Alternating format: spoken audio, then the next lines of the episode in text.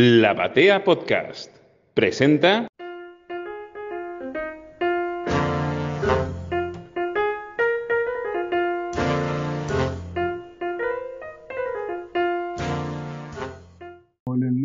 Eh, para mi criterio le faltaba como char, le faltaba como, como espíritu. Eh, pero bueno, fue el evento más grande que hubo ese año en la Argentina. En 2004, a mitad de año, él repite, el lugar se llama la Fancomic para, para darle más, un, palo más como, como de cine, la llama Cinecomic, la repite en, en, el, en la feria, en la vacación de invierno de, en el en Salguero, no es peor, no, no, el resultado comercial y, y, cultural es peor que la primer fancomic, no está buena la, la, la, la cinecomic y deja de hacer ese evento. Y eh, ahí, ahí sí comienzo con mi primer evento comercial, que se da de casualidad, porque ahí tengo que retrocederte un poquito para explicarte cómo, cómo, cómo me llega un inversor para hacer ferias. Eh, en el año 2001, cuando se cae la Argentina, se cae la Expocomic, se cae el Club del Comic, se cae el planeta entero de la Argentina, yo tenía una editorial llamada Comic Press, que no hacía casi nada de cómic, hacía prácticamente revista de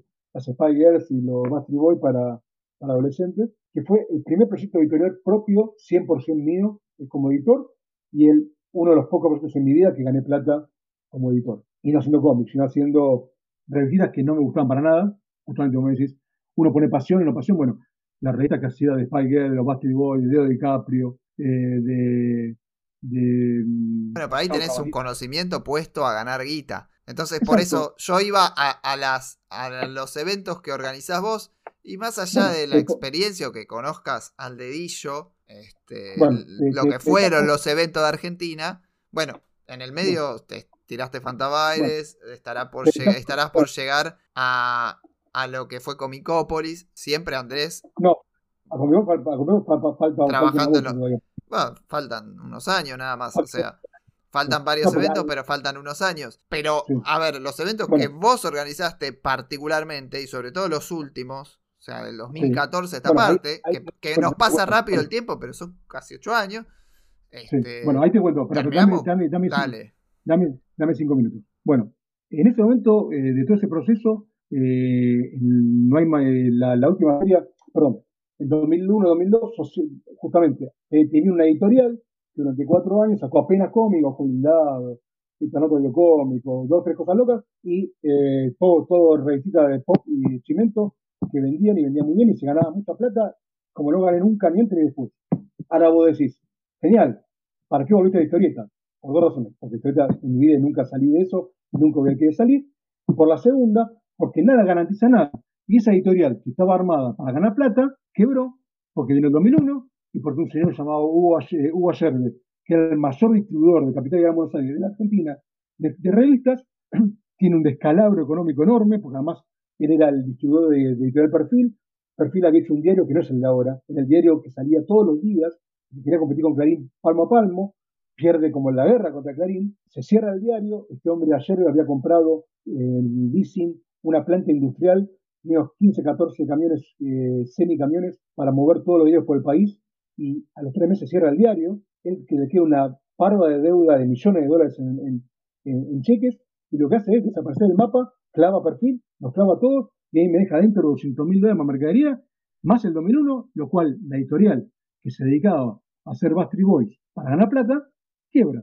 Lo que te significa que nunca hay nada garantizado, ni aunque hagas solamente revistas para hacer plata, porque después te puede fracasar un distribuidor o puede quebrar el país y fundirte igual garantía no hay nunca de nada. Eh, entonces yo en 2002, después de haber hecho revistas para nada plata no para la gloria o para, el hobby, estaba de vuelta desempleado como si hubiera hecho revistas para, hacer hobby. No hubo ningún beneficio con eso. Entonces, eh, estoy trabajando haciendo revistas de, de crochet, de tejido, hice un montón durante años, porque cuando empecé a ser editor con Deus, como me, pagaba eso durante años, seguí haciendo revistas de tejido y crochet, donde yo conseguía los, los modelos chiquitos, que eran creadas familiares, y, los modelos grandes, que o eran gente conocida, que, que fotogénicamente, o eran modelos económicas de las agencias de, modelos, para hacer fotos de tejido, crochet, dos agujas, etc. Lo hice toda la vida, eso. eso no lo conoce nadie porque no, no lo firmaba, pero de ahí ganaba y vivía. Eh, en ese proceso, un día estoy en colectivo, o yo tenía un primer coche que tuve que vender cuando cerré con mi pre, estoy en el colectivo y veo un cartel que dice incubación de empresas culturales, gobierno de Ciudad de Buenos Aires, donde estaba Ibarra, eh, primera convocatoria, que fue en 2002-2003. Bueno, me bajo del colectivo, copio los datos, me meto en internet, bajo el formulario, me anoto, participo y gano, y gano con un proyecto llamado Deux Studio. Fue una de las ocho empresas que ganó la primera incubación de Incuba, que, está, que sigue estando como, incubadora de empresas culturales en Barracas, en lo que era el mercado del pescado. Eh, las ocho empresas, había una que era de tango, otra que era de ropa, otra que era de, diseño de muebles, eh, otra que era de música, otra que era de video, y había otra que no me acuerdo, y había dos que éramos editoriales. Una que era editorial de libros especializados en diseño gráfico y tipografía, y otra que era, era Deus con historietas, más ni menos. Eh, el proyecto de Deus se arma para hacer historietas para el mercado americano, porque es medio largo, pero en el medio de todos los, de todos los laburos que hice en su momento, laburé para un distribuidor que durante el 2002 sacó Disney en Argentina con licencia otra vez de Disney, otra cosa más, ¿no? Para aclarar, saque algunos Disney ilegal en la Argentina con distribución en kioscos y revistas y siéntese a esperar el juicio, eh, porque en 15 minutos va a tener la puerta de la casa. Eh, bueno, saca Disney con licencia, eh, DIS de Roberto Martínez, yo le hacía el diseño, el armado, toda esa revista de, de Mickey, Bueno, en ese proceso yo a este hombre le llevaba el preview americano, ¿viste el preview? Que hoy está digital. Sí, hoy ya está, sí, sí. Pero, pero esa guía telefónica de 600 páginas enorme que tenía toda la información para comprar. Bueno, le llevo el preview y le digo, mira, eh, Roberto, yo mandé una nota, mandé un, fax, eh, mandé un mail, pues el mail estaba funcionando bien en ese momento, mandé un mail, me contestan y me aceptaron como vendedor, como, como vendedor, como editor en el mercado americano para editar en, inglés. E hicimos tres números de Ástica con, con dibujo de, Walter Taborda y tres números de Genoma eh, con dibujos de em, eh, Gabriel Rearte eh, y en ambos casos con guiones de Mauro Mantela que escribía sobre un plot, unas ideas que yo le tiraba, pero en realidad los guiones eran de él. Y hicimos un proyecto en inglés para el mercado americano que vendió mil, mil y pico por cada número, estábamos súper felices, pero no estaba el exporto fácil que hay ahora, no había impresión por demanda como ahora, no había facilidades para mandar cosas como ahora, por lo tanto el, proyecto murió porque salía mucho más caro mandar los libros que poder que lo que se vendía y recuperaba. Pero ahora es un bastante lindo que ahora fue una lástima. Pero bueno, de esa experiencia era la que yo llevé el proyecto para reflotar a, eh, en Cuba y gané. En los dos años, tres que estuve en Cuba, me dieron, como a todo lo demás, nos dieron eh, coacheo profesional, nos dieron contador, nos dieron eh, abogado, nos dieron oficinas para tener reuniones, nos dieron facilidades de crédito para poder viajar a las ferias, había que pagarlas, pero daban facilidades. Nunca hubo ningún inversor que se juntó, eh, para ningún proyecto, ni para mí ni para ninguna ni de muebles, y nunca hubo inversión directa. Pero sí hubo ayuda, digamos, ¿no? Y una oficina por dos tres años estaba bueno. Eh, en ese marco, en donde nunca finalmente salió bien lo de hacer de vuelta a Estados Unidos porque no consiguió un inversor, y donde el proyecto local en Argentina estaba yendo muy mal, y el recién por 2001 estaba todo muy, muy parado, no funcionaba mucho. Yo saqué dos libros, Ana, Historias Tristes, pero nada más que eso, y un libro de arte de Llorelo dentro de ese proyecto de Cuba. Y eh, me preguntan ellos, ¿por qué lo vendés en ferias? Y le digo, mira, la feria del libro está muy cara, de hecho que está más cara, ¿no? Ya se estaba muy cara, y ya había pasado a la rural, que había encarecido mucho los costos para pasar a la rural, y eh, feria de cómic no hay más, porque, le explico, había una llamada Pantabay, dejó de existir, Hubo una que se hizo después que no, no llegó ni a los talones. Hubo otra que se hizo muy linda, pero fracasó por el 2001. Y no hay nada por que se pueda hacer bien. A los dos días me sientan a don Alejandro de Astoria, un señor muy grande, muy mayor, que tenía una empresa llamada Espogral, que trabaja Pampacu, dos empresas de panelería, de alquiler de paneles, estructuras para ferias, pero también organizador de eventos, en general corporativos, que son corporativos expo plástico, expo zapatos, expo indumentaria, exposiciones de la industria, no para público, sino para industria. Pero había hecho, había hecho uno para público durante años, que fue muy exitoso en la década del 80, se llamó Juegos, y ya lo había dejado de hacer. Bueno, don Alejandro se, le, cuentan eso, él laburaba para el gobierno de la ciudad con, poniendo paneles a eventos, viene a, la oficina en Cuba, charla conmigo y me dice, mira, me tenté de vuelta de hacer una expo de público. Tres meses después sale la primera feria, así de rápido, que se llamó Megacomics, eh, que fue la primera que hago en 2004, en el Centro Cultural, perdón, en el Centro de Exposición de la Ciudad, en la Corte de Porredón. Una feria recontra hecha pulmón, donde fueron casi 5.000 personas, cual fue una cifra enorme para lo que fue hecha, porque fue hecha en tres meses, con la colaboración de las comiquerías, que ponían folletos y repartían a la gente que llevaba las revistas, y con cuatro avisos que salieron en, la revista de Cómic Sur y un par de ya en dos revistas de Deux que ya había empezado a sacar. Eh, así, muy, muy, muy simple, muy modesto y, y, con una repercusión, la verdad, buena para lo, lo, poco que hubo para poder hacerlo. Una feria mínima, con charlas y todo lo más, eh, y sin invitados internacionales. Eh, un invitado que fue Robin Hood, pero bueno, era un tipo de la casa que, vino porque, porque vino por buena onda. Eh, al año siguiente se repite y se hace la Megacomic 2005, mucho más grande, con un pabellón más grande, un sector de pabellón más grande en el centro de exposiciones, nuevamente, pues un contrato por tres años con este hombre. Nuevamente hecha por Esporal, por Van Pacu, en el cual yo cobro un porcentaje de ganancias sobre eso, y que lo divido porque contrato a alguien que trabaja conmigo como traductor en Comic Cono Sur, que era el Colo Tomás que tenía muchas ideas muy buenas sobre, sobre la feria y, se convirtió en ese momento en, la mano derecha para trabajar conmigo en, en feria. Hizo la Mega Comic 2005, que de vuelta llenó gente, de 5.000 fueron como 10 lucas de gente, que estuvo muy bueno. Las cuentas no le cerraron a, este hombre la historia, dijo a una más y veo porque los costos que tenemos, o sea, no, no cierran porque 10.000 personas está bueno, pero no lo que cobramos la entrada, que era una entrada mucho más barata que lo que era la, que todo el mundo se fue contento porque los están a esa villa ganaron plata, pero bueno, los stands se cobraban baratos, la entrada se cobraba barata, la gente, 10.000 personas, se una muy linda, pero 10.000 personas con ese pago de entrada y los stands con ese costo de metro cuadrado, no, supuestamente no le cerraba el negocio. Alejandro dice, mira, una más y si no, no la hago más porque no me interesa. Bueno, hacemos la Megacomi 2006, la tercera, en el, en el municipal. Él decide achicar increíblemente el, el plano faltando un mes para que, o 15 días para que se haga la feria, lo cual es imposible eh, en la práctica en la ley, porque vos, cuando, pues yo después lo supe cuando contacté directamente el municipal, el Centro Municipal de Exposiciones, mucho antes del mes, vos tenés presentado los planos definitivos aprobados y no puedes cambiar nada, puedes cambiar una cenefa, pero no puedes cambiar la estructura de la feria ni la circulación de la feria. Este hombre, como tenía ferias todos los días ahí, le dejan hacer cualquier cosa y eh, achica el plano a la mitad para ahorrar el tiempo. Cuando nos avisa Tomás a mí, nos quedamos helados porque teníamos vendido toda la feria y había dos cosas que no se podía hacer. No se podía mm, eh, sacar a la gente que por están, por lo tanto lo que se podía achicar era salas, espacios eh, de uso múltiple y pasillos. Traducción, se generaba que, pudiera haber al mismo tiempo, porque hay un tema de legalidad que aparte se hizo mucho más profunda de 2004 con Cromañón, ya que no estaba tan institucionalizado, por eso vos ibas a Fantabaires y tenías en la rural 40.000 personas todas apiñadas una con otra porque no había problema, se permitía. Después del desastre de Cromañón, hay una regla muy clara que es cuatro personas por metro cuadrado en un evento público, ¿no? Con COVID y menos, pero sin COVID es cuatro personas por metro cuadrado, es el cálculo que se hace que si hay un incidente, haya una practicidad para eh, evacuar, ¿no? Si hay ese espacio.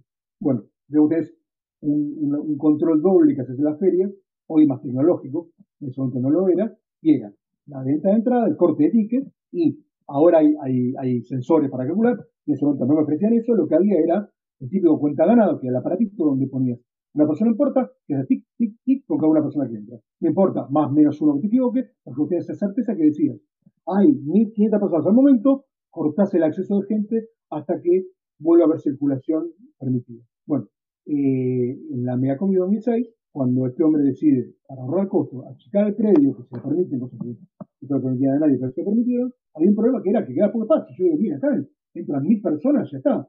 Y me dice el tipo, y si, la, si vinieron 10.000 personas en cuatro días, el problema son 3.000 por día, los días de semana, menos los fines de semana, de semana menos 10 semanas, significa unas 800 por al mismo tiempo, sobre espacio. Bueno, la realidad es que en ese mes que era chico, conseguimos lo que no había pasado nunca, que nos diera bola Clarín, porque con Clarín yo ya había hecho en su momento la colección con Comics Cono Sur de Marvel, hicimos Marvel Team Up, y después hicimos eh, Marvel eh, eh, y después de eso con Clarín hice la versión específica para ellos como coordinador, que salió ya con el sello solo de Clarín, que fue la Biblioteca Clarín de la Historieta, con más falto, esa línea que después hicieron una segunda colección Diego y Hernán Aconce.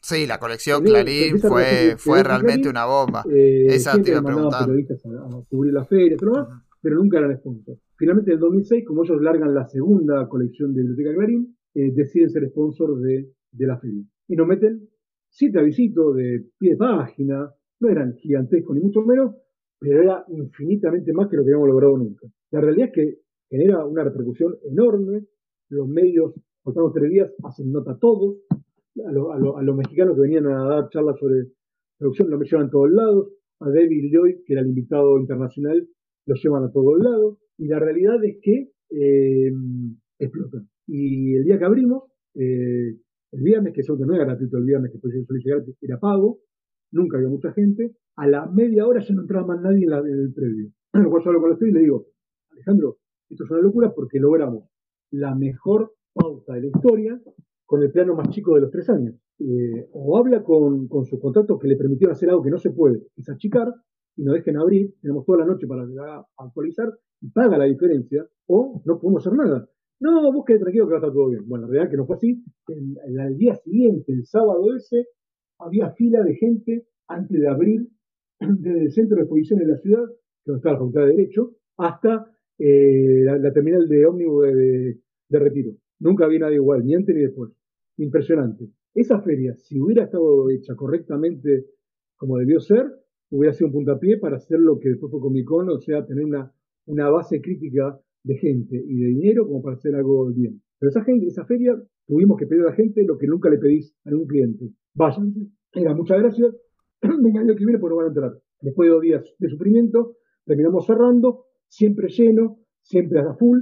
Entonces, estuvo tan lleno que los están recuperaron plata y ganaron, dejando fuera a casi todo el mundo. Lo cual nadie estaba contento, porque obviamente, a ver, si vos no compraste, porque no había entradas anticipadas, había mínimo. Entonces, si vos no pagaste la entrada antes, no puedes enojarte porque no puedas entrar, porque te puede pasar en un cine, en lo que sea, nada más entrar, listo. Pero si vos te das cuenta de que la feria fue chica y adentro y afuera había, no 100 personas que quedaron afuera, había 20.000 que no entraron, nuevamente decís, no, flaco, armaste vos mal la feria porque no pueden quedarte afuera 20.000 personas, que era así. Bueno, en base a esa situación, con Tomás nos reunimos con Don La Historia, que él estaba muy feliz porque por fin había cerrado las cuentas, y, lo que dijimos fue que no queríamos renovar con él, queríamos solo por nuestra cuenta. Él nos dice que no puede ser, que es una vergüenza, que lo usamos. Le bueno, no lo usamos, sino que esta última feria, en el 2006, que salió todo bien, entre comillas, pudo haber sido un desastre, porque si vos tenés un amontonamiento de gente, 20 personas afuera, pudo haber sido cualquier error,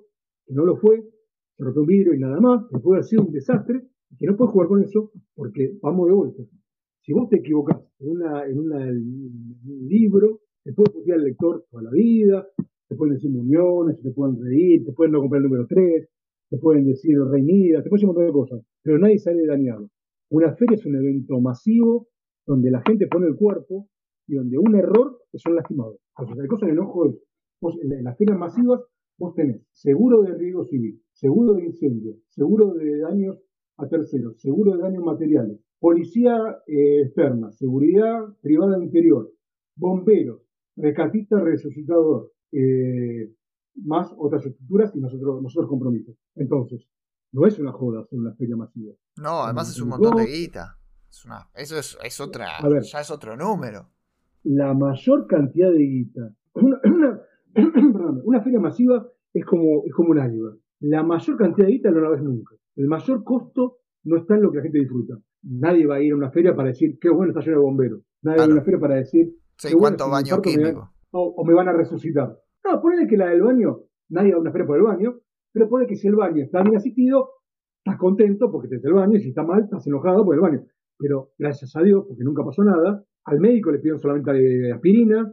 Una vez tuvimos un caso de una persona que tenía epilepsia, se solucionó tirándolo del piso y atendiéndolo al especialista, eh, y nada más. Entonces, gracias a Dios, nunca necesitaste rescatista, nunca necesitaste un resucitador con RCP, nunca necesitaste un bombero por un incendio. Vos tenés todo eso, más ambulancia, más un montón de procesos. Entonces son más caras las prestaciones básicas, las de cuidado incluso, o las de alquiler, claro, que las atracciones mismas. Pero el problema acá, y que te ha sucedido, es que la gente termina no yendo o enojándose, estando en la, en la feria por que los invitados prometidos, que son los convocantes, había nombres rutilantes que no, que no han llegado, no están. Y después eh, las, los prestadores de entretenimiento locales que dicen que no han recibido su pago. Ahí es donde realmente tenemos un gran, un gran inconveniente que te sucedió, ¿no? En la, en la organización de eventos. Sí, no, no, pero hay, hay, dos, cosas distintas que no tienen que ver con los costos. Es un tema de, de, de, de error de trabajo y mal, mal, hecho trabajo. Los costos así, o sea, a ver, los costos, los costos los sabés, los costos los tenés claros eh, del primer día y son innegociables, que son los costos de, de seguridad de un evento, que se hace un evento masivo eh, de forma estatal, eh, como, como es el Centro Cultural, perdón, el Centro de Exposición de la ciudad, o privado, eh, tienen que cumplir. En caso privado a veces no te controlan, pero sería un problema de tu responsabilidad. Vuelta a lo mismo, no, no tener previsto todo lo que estoy mencionando puede generar un herido o algo peor. Entonces, no, no, no pueden no hacer algo así. De hecho, yo he ido a eventos medianos, no grandes, medianos, que no tenían esa, esa seguridad he tenido que estar chiquito y lo he levantado y me he ido con mis empleados porque yo no me quedo en un evento donde se, prende un poco y se muere todo el mundo. Gracias a Dios no pasó, pero puede haber pasado porque hubo eventos que he ido en los cuales no había nada para evitar un desastre si pasaba. Eh, no, no podés no hacer un evento, primero no te lo permiten, pero si te lo permitían, primero para otro lado, que estar loco porque es un cromañón el día siguiente. Eh, yo no lo así una vez, lo el día siguiente.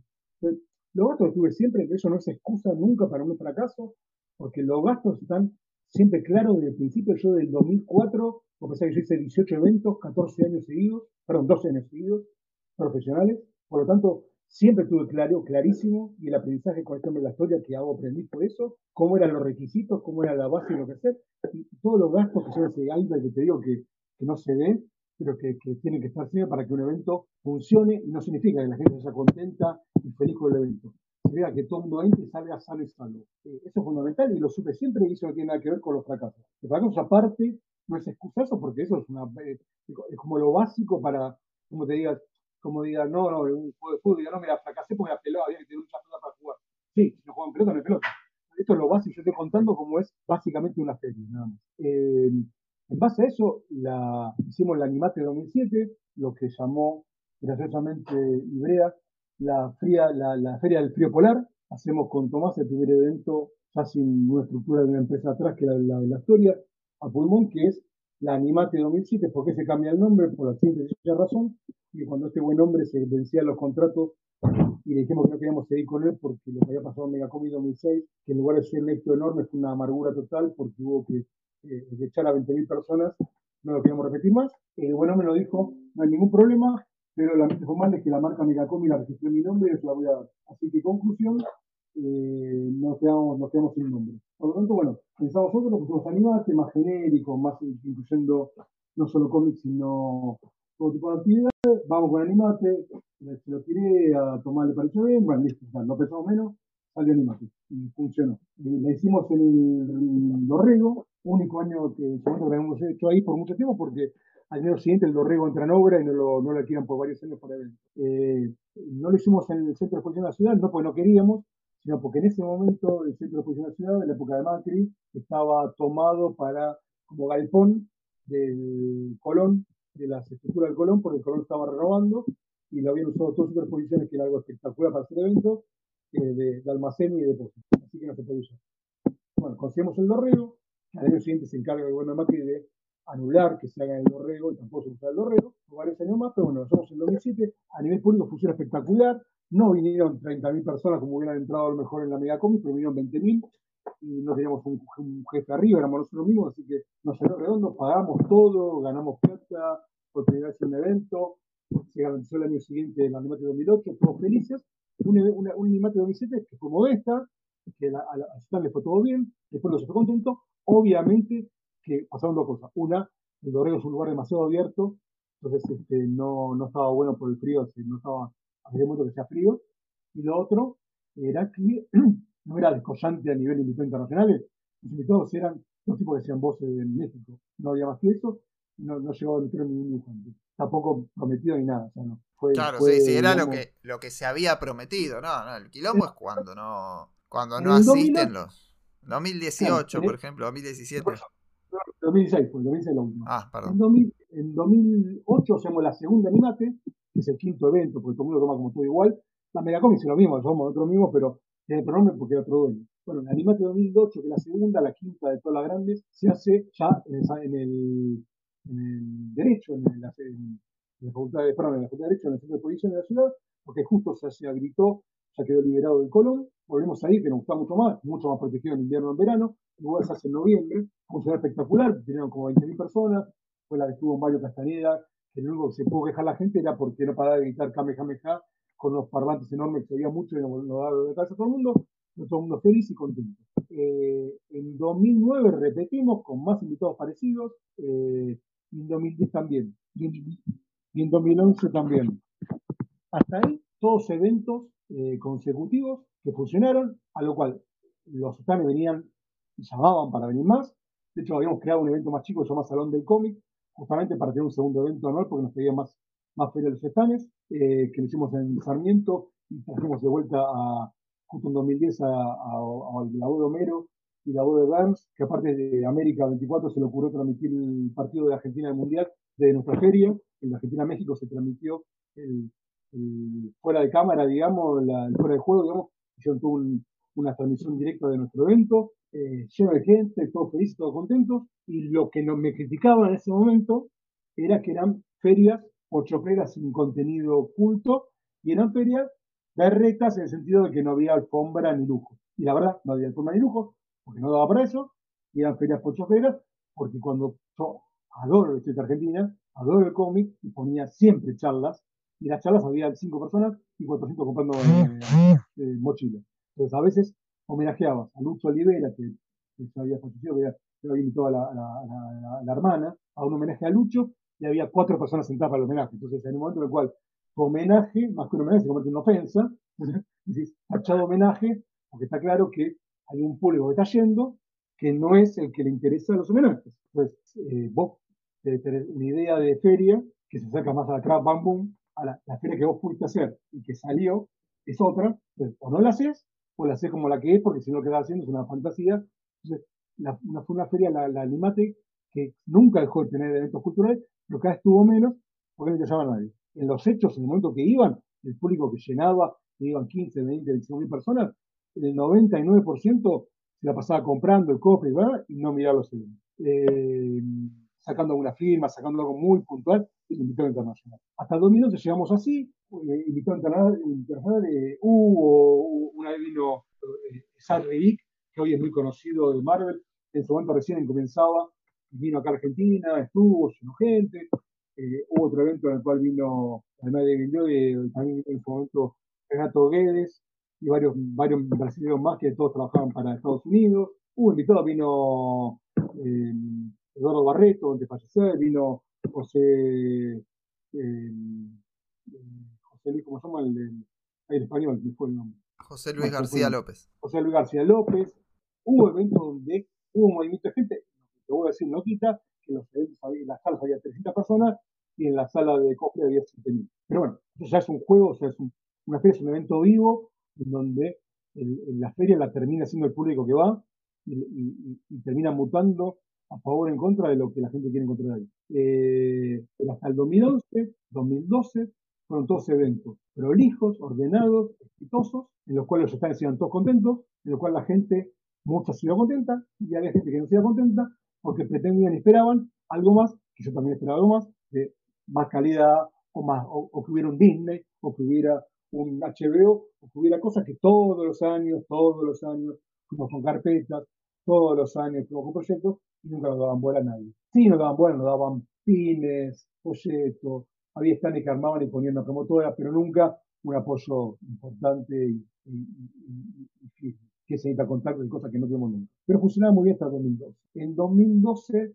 eh, las, estamos en pleno corralito del primer cepo, digamos, no correcto, cepo, cuando pasa durante el gobierno de Cristina que hay una falta de dólares muy importante, y se genera el primer cepo de los, de los últimos años, que produce una falta de, de importación importante, muchísimos estanes que van a venir a la feria del 2012 o 2013, no me acuerdo, no, 2013, no me acuerdo cuál es. Eh, cancela. El CEPO de 2013. Esto es 2013. La feria de 2013 hay muchos que cancelan la presencia porque no tenía mercadería. O sea, había, a los de 100 estanes, 70 eran de merchandising. Entonces, si vos tenés mercadería, no puedes pagar, no están para perder plata.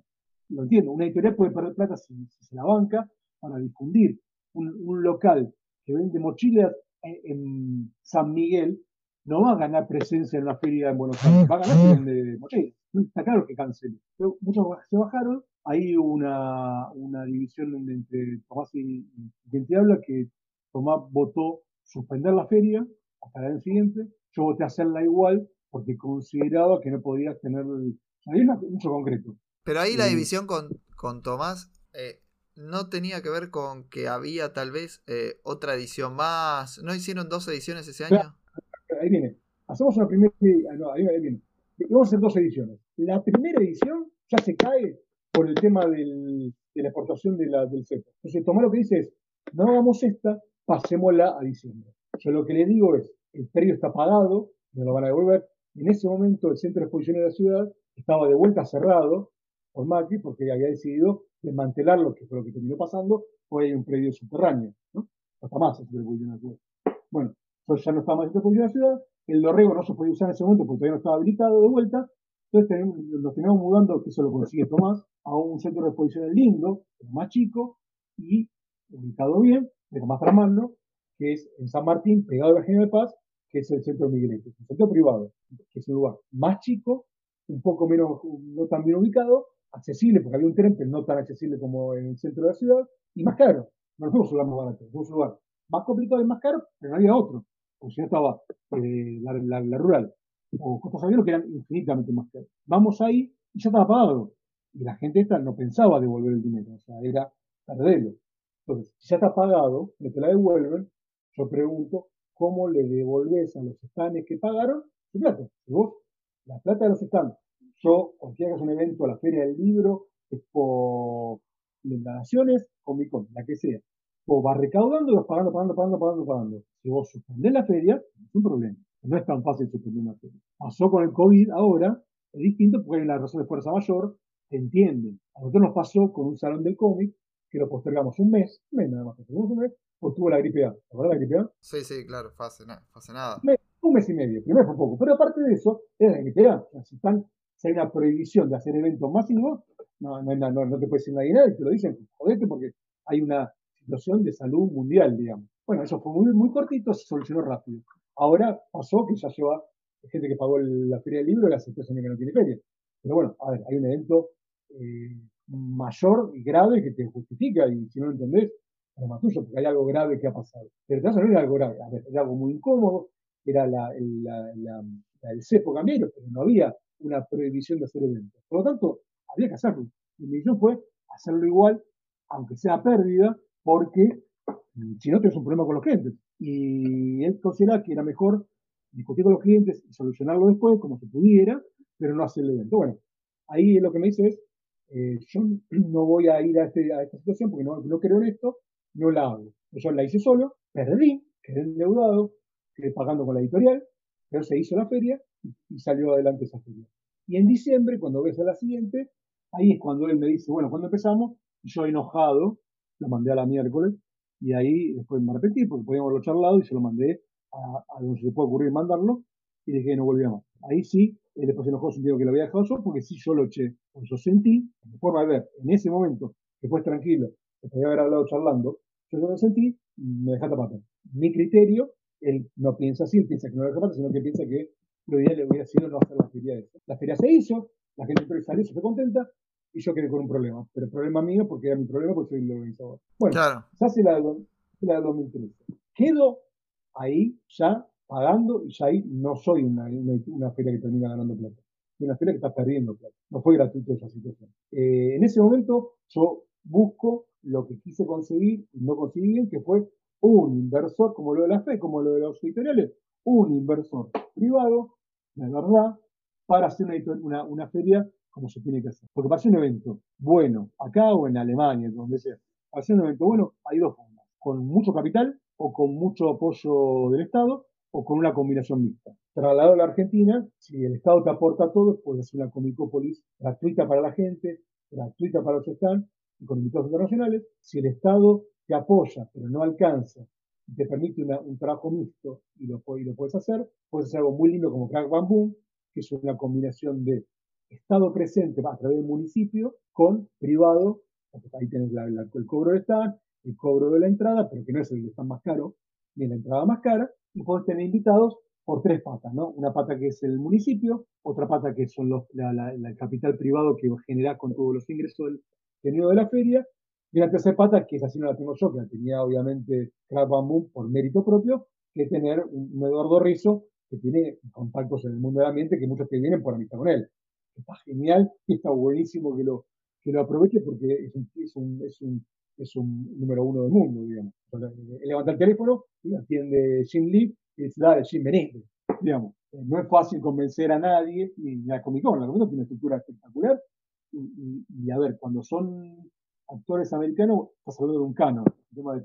Cuando son artistas de, de, de, de no, no, no, no, no hay un canon. Lo que hay es una ganas o no ganas de venir 10.000 kilómetros de distancia a, y parar de trabajar por un tiempo. Entonces, eh, hay que coincidir justo la gana de alguien que venga a recorrer, a pasear un poco o, a visitar amigos. En el caso de Eduardo, ha logrado traer tipos muy grosos que dicen, che, de paso, voy a Argentina, paseo un poco, veo público, me divierto un rato y estoy con un amigazo a comerme un, un Bueno, tiene un, valor, le, da, le, da, el valor agregado de Eduardo.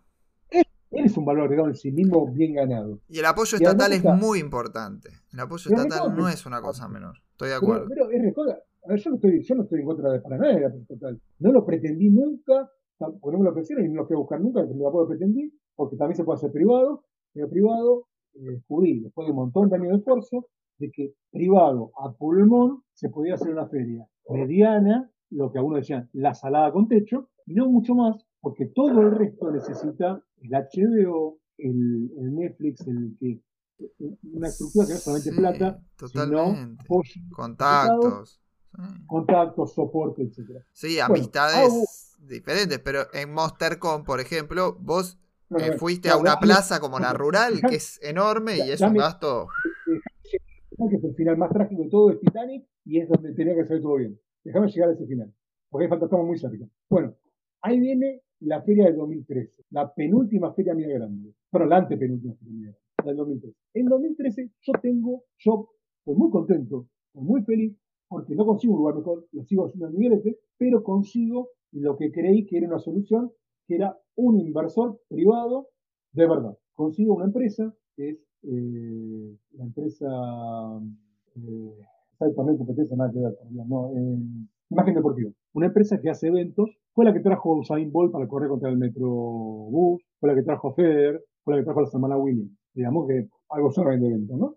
Tiene contacto. Esa empresa, por la casualidad, se contacta conmigo, me llevan a charlar, charlo con alguien que yo no conocía que era el dueño, que era el dueño, que era Guillermo Marín, y tenía reunión, el tipo se para, se presenta, porque no sé, se había presentado como uno más de grupo, no se como el dueño, se presenta, me da la mano y me dice, ya está, somos socios, empezamos cuando quiero. Y hacemos ese evento. La realidad es que no, es una empresa que en marketing deportivo la tiene muy clara, o la tenía muy clara, que, no lo Sí, tuvo, tuvo quilombo, Guillermo. Tuvo quilombo. bueno, yo no voy a hacer comentarios. No, no, no, está bien, pero, pero no. Tuvo un momento de mucho auge en esa época. Claro, sí. Este, sí. Yo en mi empresa hablo todo lo malo, de otros no, no, no hablo.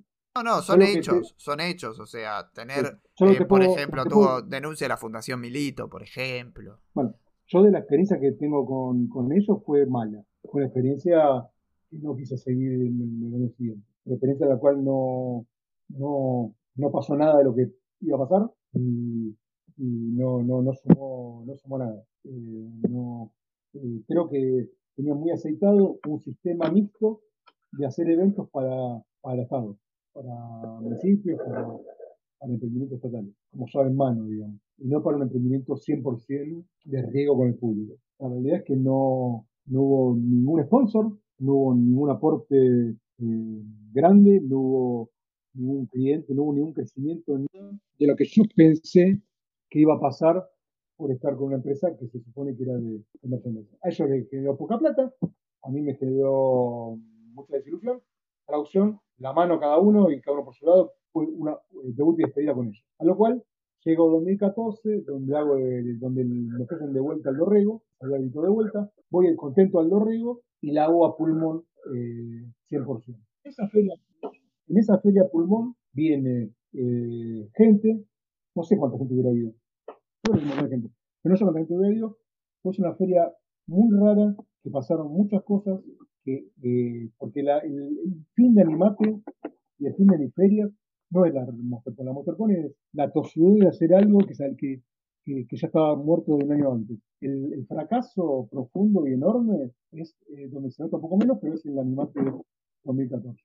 Ahí fracasa todo. Ahí se cae todo, todo, todo, el, todo el pulmón porque me falla un sponsor que había conseguido a mano de aerolínea, las cosas que estoy haciendo puntualmente y se cae al final. Me, me falla invitados porque, porque uno no pudo venir, porque otro se canceló, porque otro no vino, porque dos puertas pero entonces no vino, porque el contrato estaba claro que era, ella tenía, ella vivía en una, no vivía en una, ciudad importante, porque vivía en un pueblito, una ciudad chica. Ella tenía un avión de American Eagle hasta Chicago o algo así, y de ahí uno a, Los Ángeles, no y uno para acá. Bueno, el avión chiquito requería que fuera en primera. Y yo no conseguí ningún avión de cabotaje entre ciudades chiquitas de Estados que fuera de primera, porque tenés un jet alquilado aparte, que serían 5 mil dólares. Yo le había pagado el, por contrato el, asiento en primera, porque ahí está claro que cuando invitas gente hay requisitos de, gente importante. Te piden hoteles de cierta característica, te piden eh, eh, volar en primera eh, y, en, el caso de ella específicamente en una aerolínea que era American, American eh, o British, no, había, otra opción. y no nos ponemos de acuerdo cuando ya estaba todo contratado y ella ya tenía los pasajes para el avión que hace el trayecto desde su pueblito a la ciudad importante que ahí tomaba el American Airlines. No nos ponemos de acuerdo, discute y finalmente no se sube al avión, no se sube al avión chiquito. Estamos hablando de 48 horas antes del, evento. Eh, no devolvió tampoco el canon, ¿eh? También, cuando pasan las cosas, pasan de todos lados. los problemas de, en, las escuelas, en las, en las hay un fanatismo pero en la vida real, la vida real, en la vida real hay fallas que se han lados.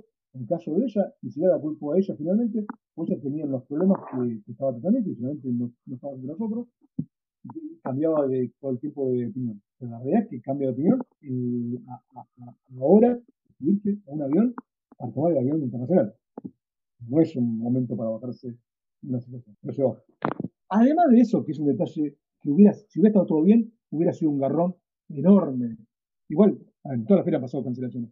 Pero era la invitada principal. Un garrón enorme porque después vino, después, a ver, vino Joe Kelly y vino una banda de pop de japonés y vinieron un par de dibujantes más. Hubo como cinco internacionales. Pasó, eh, pasaron dos, pasó ella y, y dos meses antes, eso ya lo avisamos, eso sí lo avisamos con tiempo porque avisado que era una, un, productor, que era el productor de actor, pero más que nada un productor que era amigo de Rubén Berici que trabajaba conmigo, que era el productor de Underworld. Iba a venir y nos pasó. Eh, y bueno, pero lo de Marvel que era que más importaba a la gente, la que pasa sobre el final. Eh, pero eh, esa situación hubiera sido un, un malestar de la gente y, nada más más la evolución que se hizo en ese momento de la de los VIP, de la evolución del catálogo. Que aparte me dio 100 VIP, así que se volvieron en, dentro del predio de ese mismo día. El tema es que el malestar que hubo en ese momento, y eso sí fue un daño absoluto a la feria, porque la feria, cualquier feria, un evento, yo lo llamo que es como, un seguro de vida que vos compras. El seguro de vida vos lo compras para que nunca pase, digamos. Bueno, la feria vos lo compras para que algún día pase algo que no existe en ese momento. Porque cuando vos compras un stand, cuando vos contratás a alguien, o cuando vos compras una entrada anticipada para una feria, es un no es una entrada al cine que está el cine, no está tu película. No es, un libro que no está el número 2, pero está el número 1. Es un evento que se va a armar en un espacio vacío dentro de un año en algún momento. Entonces, ese tipo de evento, que es evento masivo, si falla algo importante, no hay más eventos, porque eso llama confianza.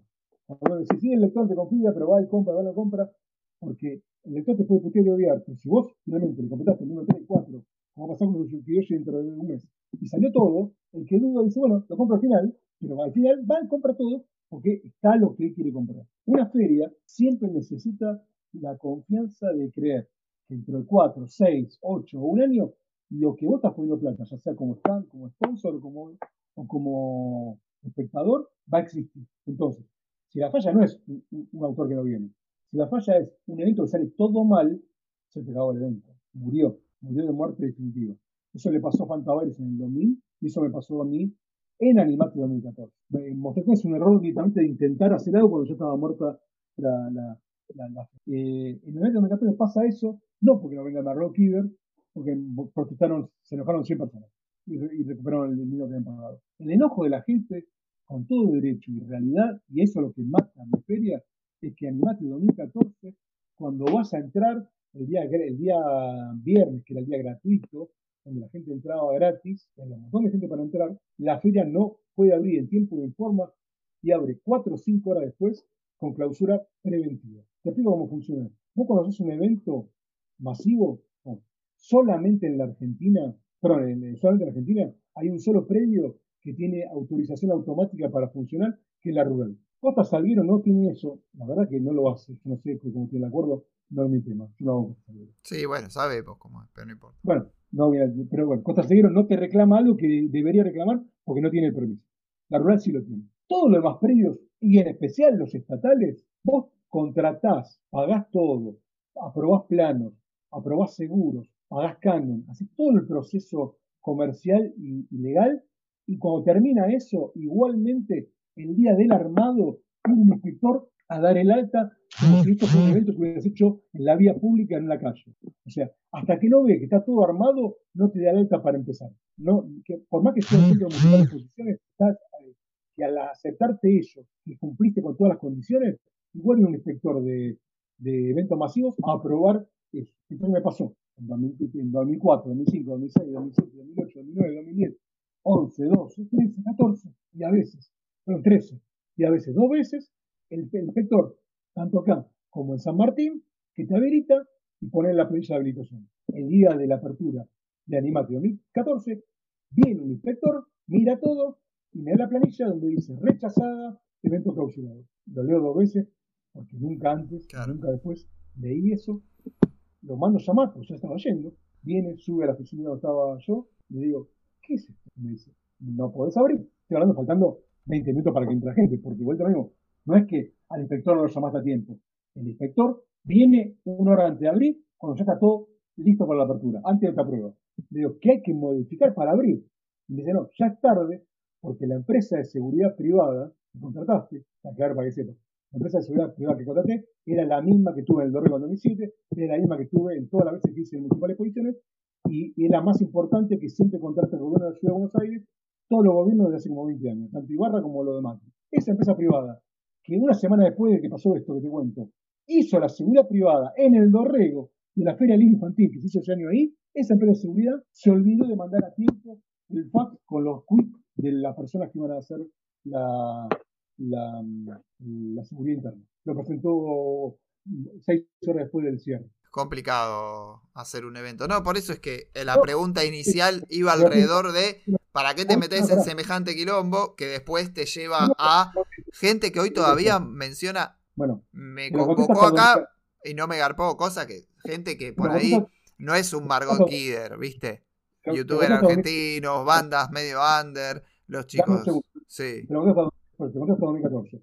Hasta 2014 me metí en eso porque año a año, con todos los esfuerzos, iba progresando, progresando, progresando, y lo que creciendo, creciendo, y estaba absolutamente convencido, para error, de que íbamos a terminar haciendo una feria, como yo quería, que era una especie de crack bambú en Buenos Aires. Estaba convencido ayer.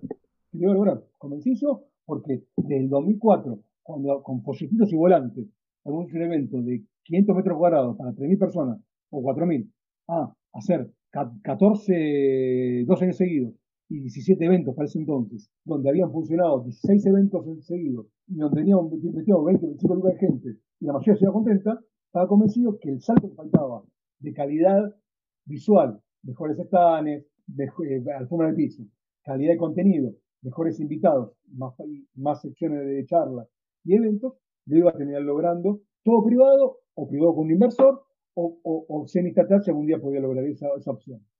Estaba convencido que lo iba a lograr. Error, porque no lo logré, obviamente, estaba convencido que lo lograr. No lo hacía por me costaba fracasar, porque la verdad es que la primera que fracasa realmente, o sea, la que pierde plata es la del 2013, la que fracasa realmente es el 2014. En 2014 se muere mi feria, se mueren mi ganas de feria, no voy a hacer nunca más nada, me despido todo el mundo, y hay muchísimos estanes y muchísima gente que te dice, no, ¿cómo vas a abandonar por lo que pasó por los hijos de puta que te clausuraron, que después te piden disculpas y que después te levantaron la clausura? Ya estaba hecho el daño. La realidad es que yo ya decido no hacer más nada, porque la mala sangre de ese momento fue la más grande de mi vida, y decido no hacer nunca más nada, y digo una muletilla que es mortal, que digo, salvo que sea la rural, único lugar que no me puede clausurar nadie, no lo hago nunca más. Eh, hay, una, hay un dicho viejo que dice, no, cuidado con lo que sea que se puede cumplir. A los cuatro meses, por primera vez en mi vida y única, me ofrecen la rural. Se da fortuitamente, pero la rural había cambiado de gestión y me, me llaman a la reunión y me ofrecen hacer una feria rural con todas las condiciones,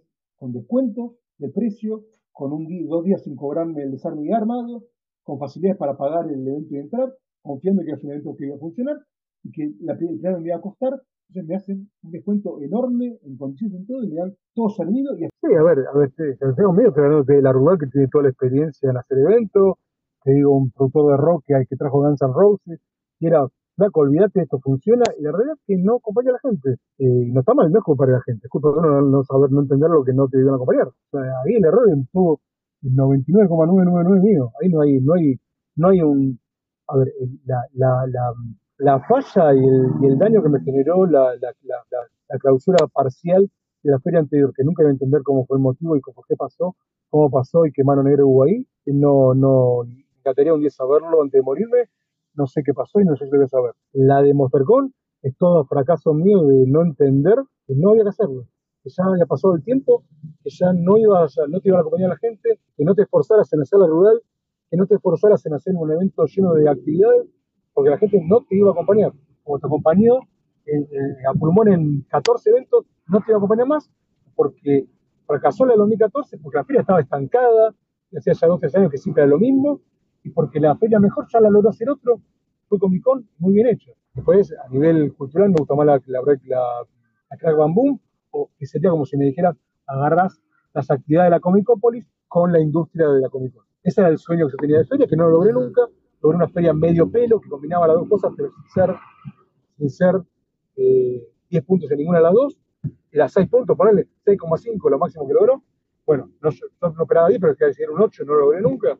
Bueno, la Montercon no, eh, fue un cero, no hay nada, no hay nada rescatable, fue un desastre absoluto donde, fracasó todo, donde terminó apoyando 1.200 eh, personas, que era la cuarta parte de la gente que sumé en la primera feria cuando repartía panfletos, proyectos en nivel Bien, entonces, nunca debió haber sido hecho.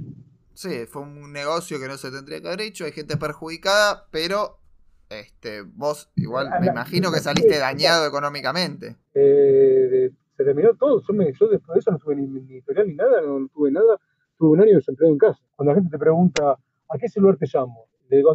Al mismo celular que tengo yo hace 15 años, el mismo celular que tengo cuando hago DEV, que tengo cuando saco mi Conosur, el mismo celular que cuando saqué ese Sudamérica, la última etapa de DC en Argentina previa a el mismo celular que tengo cuando hice las Animate y cuando hice la Monstercon.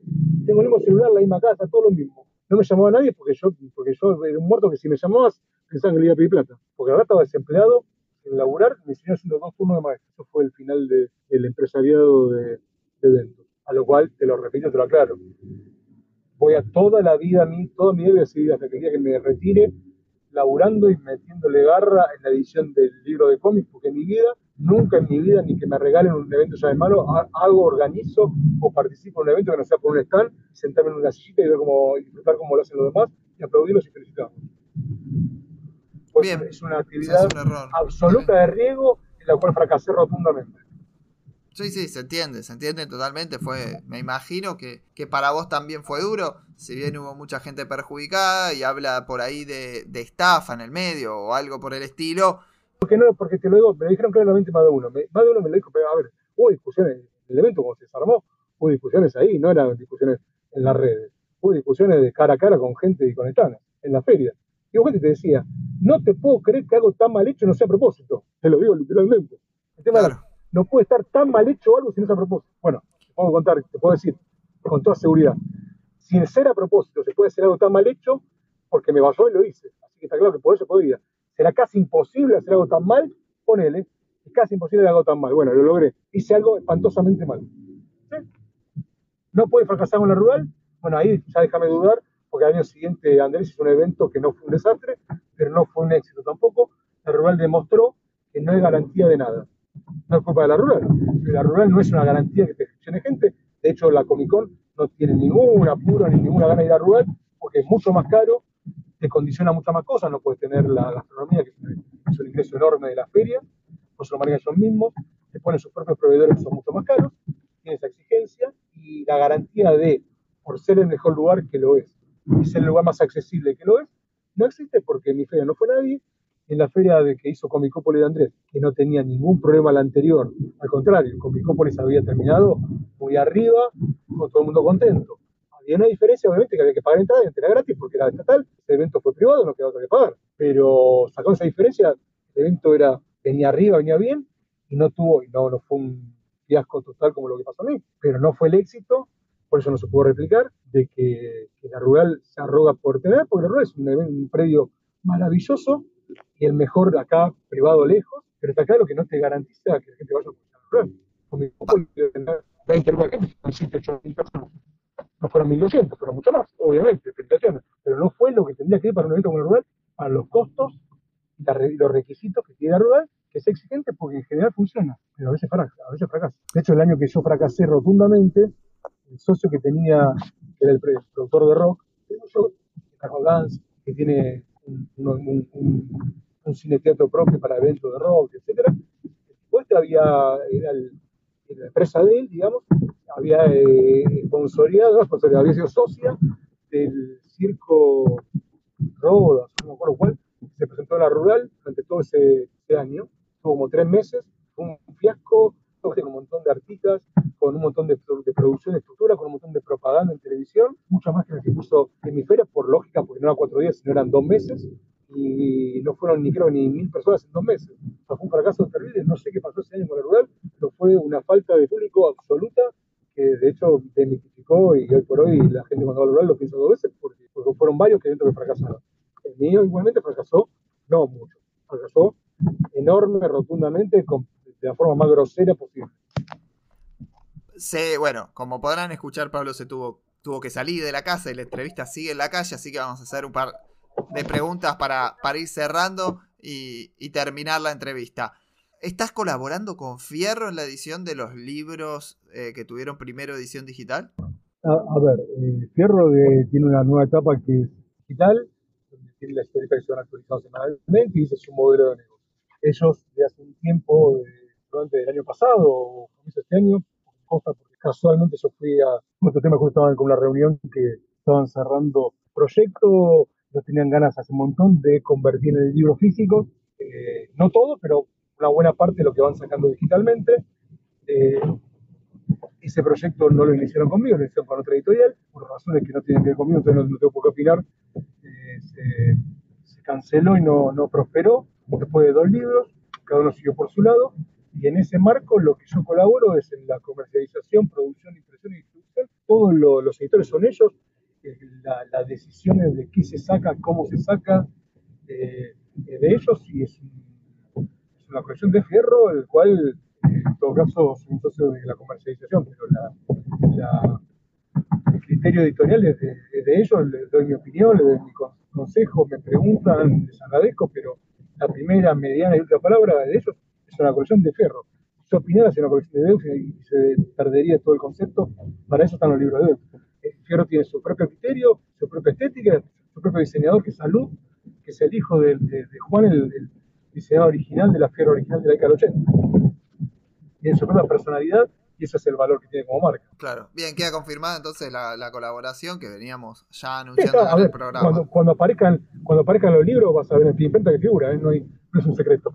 No, no, está bien. Después, eh, sos el único editor que admitió que la crisis del papel está relacionada a los retrasos o las suspensiones que han sufrido los libros. ¿Vos crees que va a ser tan grave como para generar problemas más serios o que solamente va a implicar atrasos de, salidas? No, yo tengo un problema, soy optimista, pero creo que no. No, a ver, en Argentina se juntaron dos problemas. Hay un problema que es local, que de siempre, que vimos todo el año pasando, es cuanto menos reservas con el, dólar tiene el país, menos reserva de dólares tiene el país, más, eh, más complicaciones tenés para la importación y el 99% del papel es importado y el papel que no es importado, la mayoría, el, proceso de pastera es la mayoría es importado. El papel nacional que se hace acá, mucho es papel nacional, no se hace pastera de acá, se hace pastera de Uruguay y de otros países, o sea que tiene una parte internacional y, tiene una problemática que, se, que repercute en menos variedad de papel, o sea, menos variedad de, de, colores, de marcas, de calidades, medio, medio variedad de facilidades para conseguirlo, mayor precio. El papel desde comienzo del año subió casi un 45% y un 35% del último semestre. Es una barbaridad que ninguna editorial estamos pasando los precios, porque sería irse al diálogo con los precios. Algunas, como han logrado por su política y porque tienen la espalda casi mantenerse sin pasar. Todas las demás hemos pasado, pero lo menos posible. Pero el paso del papel ha sido un 50% del comienzo de año, es una barbaridad. El papel en un libro de cómico de manga depende de los tirajes, depende de las páginas, depende el formato y tamaño, pero en promedio es un 50 o un 70% del costo total del producto, así que es enormemente lo que subió y no se puede subir así los precios pues no vendería nada. O sea que hay una problemática local. A esa problemática local se sumó una mundial en octubre, noviembre, que fue la que terminó de detonar, porque la otra uno la va manejando como puede, que es la, la falta de stock de papel a nivel mundial, porque el año pasado las pasteras eh, tuvieron un trabajo limitadísimo por, por las obvias razones de la pandemia y de los confinamientos. Eso no se notó al principio de este año en el mundo porque la recuperación de la industria, la industria fue lenta en todo el mundo y fue gradual, aunque hay momentos, por ejemplo, en España hay un boom de manga como no esperaban, pero igualmente fue, una, fue gradual. Cuando la recuperación del mundo fue total o casi total, eh, eh, en Argentina hoy todavía estamos lejos de eso, pero para mí hubo recuperación importante.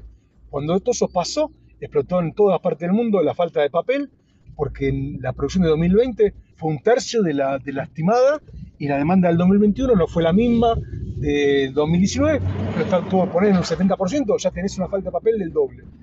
Esa falta de papel hace que no hay papel o no hubo papel, en realidad no hubo papel por un mes. Hoy va habiendo papel, cae más caro, cae más difícil, cae más complicado. Papel.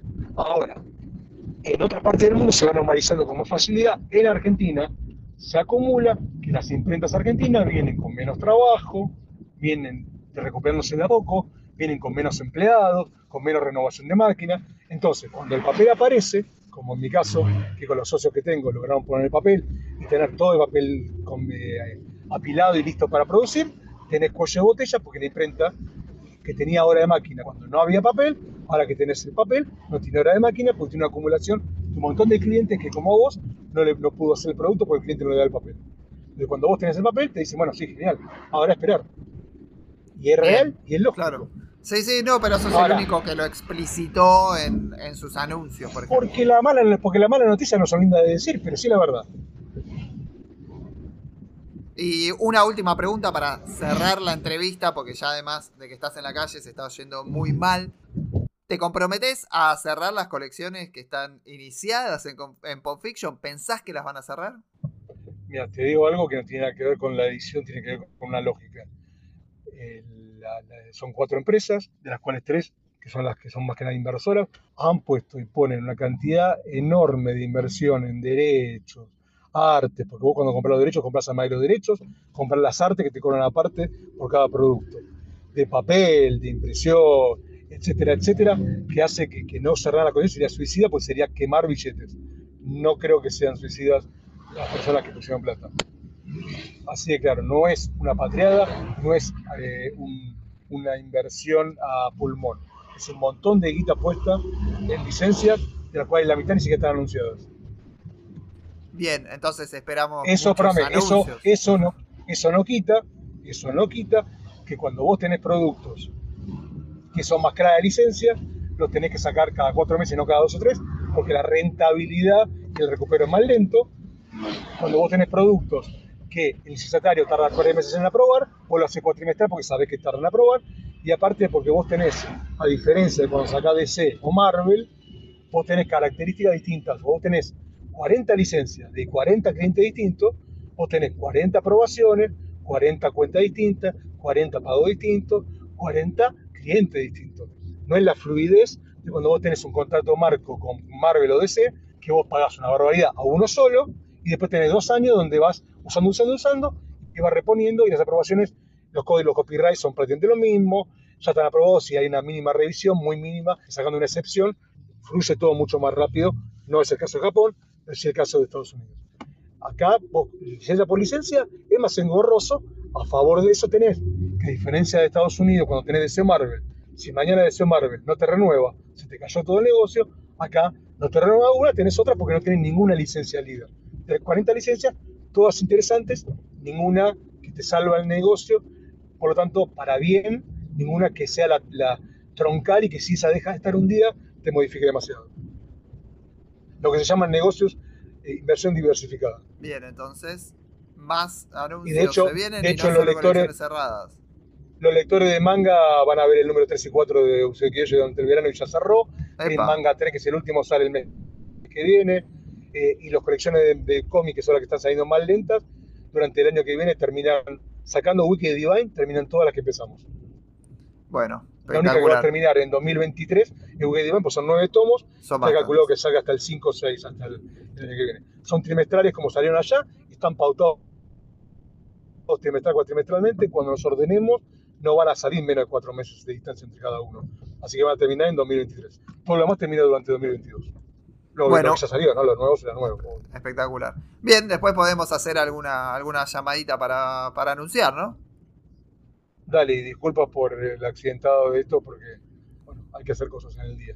Por favor, muchas gracias por esta entrevista. Abrazo. Chao, muchas gracias. Nos escuchamos la semana que viene.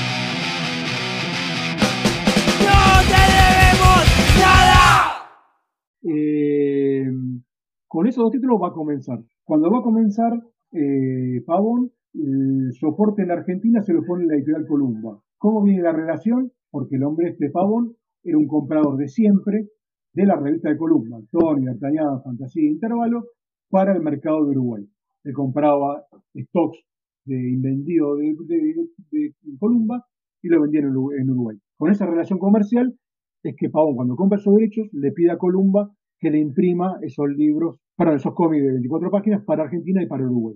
Aclaro en esto, Columba, además editorial, es una editorial que tenía distribuidora en el interior del país, distribuidora en la ciudad de Buenos Aires, que ninguna editorial tenía eso, o casi ninguna, y tenía imprenta propia. Y de hecho tenía papel propio en el Alto ah, Paraná era, era un monstruo. Un monstruo. Columba le pone la imprenta, a cambio de, ni siquiera tiene que pagar la imprenta porque hay, digamos, este, se pone de acuerdo con mercadería que venía, y le imprime los primeros números. Rafa que se, va, se encarga de ser el director editorial de, esa editorial llamada Editorial Pavón, de elegir el material que se haría, y yo escribí las notas y los correos y yo hacía las letras. Eh, cuando se plantea eso y se ordena eso, nosotros no teníamos exclusividad ninguna con perfil, porque justamente éramos trabajadores final, o sea, un trabajo que hacía en tu casa, que le facturaba. Pero igualmente, como correspondía, porque tenía que ver mucho, hablamos ya con, en ese momento ya no estaba más Hugo García, estaba Ovaldo Tangil. Hablamos con Ovaldo, le planteamos esa situación, Ovaldo consulte hacia, hacia, arriba y nos contesta que no hay ningún problema, está todo bien, pero que le sugieren de arriba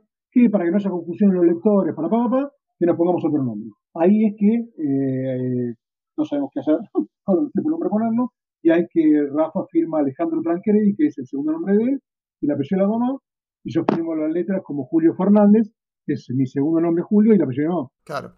Nada raro, nada extraño. Sí, bueno, eh, hoy fíjate que se da la situación que Omnipress le hace la traducción y, todo el laburo de diseño a Panini para las ediciones de Marvel y es la licenciataria de DC Comics. Hoy no, no genera tanto conflicto como, como en ese momento les llamó a cuidado a ustedes. Hoy no genera nada, pero en ese momento supuestamente sí. Y perfil, no sé si le importaba DC o Marvel, lo que le importó fue que no, que no, no hubiera un colaborador en una de otra que no sé si no salía la, no salía la X-Men 4, le prestaran a ellos. Por lo tanto, lo que le pidieron fue que, lo, que los colaboradores cambiaran, se cambiaran el nombre. Eh, así que eso fue la etapa. Lo que pasa es que, bueno, Editorial Pavón, esa etapa, porque en realidad se la combina, porque hubo una asociación de, de números, pero en realidad después hubo una segunda etapa que fue columna y la tercera que fue símbolo. La Editorial Pavón, con ese nombre y ese proyecto, duró dos números, que sacó dos números de, de X-Men, dos números de, de Hulk y eh, las ventas que fueron buenas, pero no eran las mismas ventas que DC, porque Marvel vendía menos que DC en ese momento y había tenido una, una edición más azarosa aún todavía en Argentina. Eh, a Pavón no le satisfacen y como él era uruguayo y no tenía obligación de venir todos los días, literalmente desaparece el mapa y por un año, un año y medio no sé nada de él. Eh, y así, un día Rafa y yo nos quedamos sin saber si había número 3. ¿Ustedes no sé si salió número 3. no creo que salió número 3. ¿Eran socios de Pavón en ese proyecto o eran empleados, colaboradores? No importa el tipo de contratación, pero... No, no, sí, sí, sí. No, no, de Editorial Pavón, que fue ese, no de símbolo, ¿eh? de Editorial Pavón, que fue lo primero, primero, eh, no éramos ni socios ni empleados, éramos colaboradores que, ni siquiera nos facturaban, porque Pavón no sale en Argentina. Mm. Era muchacho botijas, como decía él, botijas que traje la plata. no, éramos, ah, éramos letristas. Eh, lo mismo, a ver, lo mismo que con perfil. La diferencia con perfil era formal, donde había una factura, estábamos inscritos en la, en la PIB, que ya en ese momento había comenzado por primera vez lo que llamamos monotributo, así que bueno, éramos los primeros monotributistas. Claro, es en la eh, época de la, de la flexibilización laboral llegando a Argentina, así que coincide, digamos, en los 90 se, oficializa la flexibilización. Igual el laburo, el laburo de colaborador estable de las editoriales es común, lo que tiene es que, por lo menos en ese momento, no sé ahora, supongo que seguirá el estatuto de prensa, porque trabajando en medios sos prensa, el estatuto de prensa siempre tuvo una protección con respecto a la colaboración, porque justamente de toda la vida está la colaboración freelance, que es, si vos metés 24, o no sé en ese momento era así, si vos metías 24 colaboraciones en el año calendario, se te consideraba, y dos años seguidos de eso, se te consideraba planta permanente. O sea, con derechos a indemnización. Che, ¿y cómo es el cambio a símbolo? Que ya me estabas spoileando ahí un poquito y ya pasemos a la siguiente. No, bueno, no, a ver, a ver, vamos, eh, eh, en ese lapso, en mi vida pasa que en el año 92, 93, Editorial Record, que había hecho un cambio enorme con Scorpio, digamos, tanto con la, en el estábamos Andrés con las notas, yo con el armado diseño y, Alejandro Scuti, hijo, el hijo de Alfredo, que, uno de los hijos de Alfredo, que se metió en la editorial, y éramos tres creo que tendríamos 22, 21 y 20 por ahí, eh, y lo comencemos a hacer unos cambios. También es una etapa muy linda de récord porque el récord recupera a un montón de autores que por malas cuestiones, gestiones de, de Alfredo la había perdido para Italia y lo recupera de vuelta para su lado. Entonces vuelven a trabajar para récord eh, Horacio Lalia, eh, Lito Fernández, Lucho Olivera y un, y un montón de autores más que no viene al caso espectaculares. Entonces, bueno, es una linda etapa que se reformula el Scorpio, las tapas eh, copiando, ahí sí, no inspirándonos, copiando alevosamente la, la, ola nueva que generó la la Fierro durante el 84 en adelante. Las tapas las hacía Ariel Olivetti o Quique Zambrano, el ilustrador de, que era el ilustrador de Red de Columba. Y eh, bueno, hay un montón de cambios. Ahí cuando llegan las colecciones de Scorpio, eh, selecciones Scorpio que vienen en fascículo de 90 y pico de páginas, Bárbara, Álvaro Mayor, eh, Genga, bueno, un montón de, series que se, que se lanzan como libritos en lugar de la revista episódica de continuidad. Eh, bueno, en un momento, en el 92-93, récord eh, Sachica, eh, Alfredo decide solamente seguir trabajando para el mercado italiano y llevar a la mínima expresión la edición en Argentina. Y en base a eso, ya Juan Zanotto estaba más como diseñador, seguía como dibujante, no como diseñador. Ya Andrés no hacía prácticamente las notas, o hacía, creo que sí, hacía alguna que otra porque estaba muy ocupado. Se empieza a encargar Diego, el hermano, de las notas. Y eh, el tema de diseño y armado, deciden que lo empieza a hacer Leonardo, el otro hijo de ellos.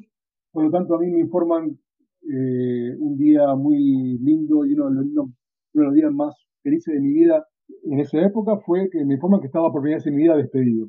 No, nunca había tenido la experiencia de, de, ser despedido de trabajo.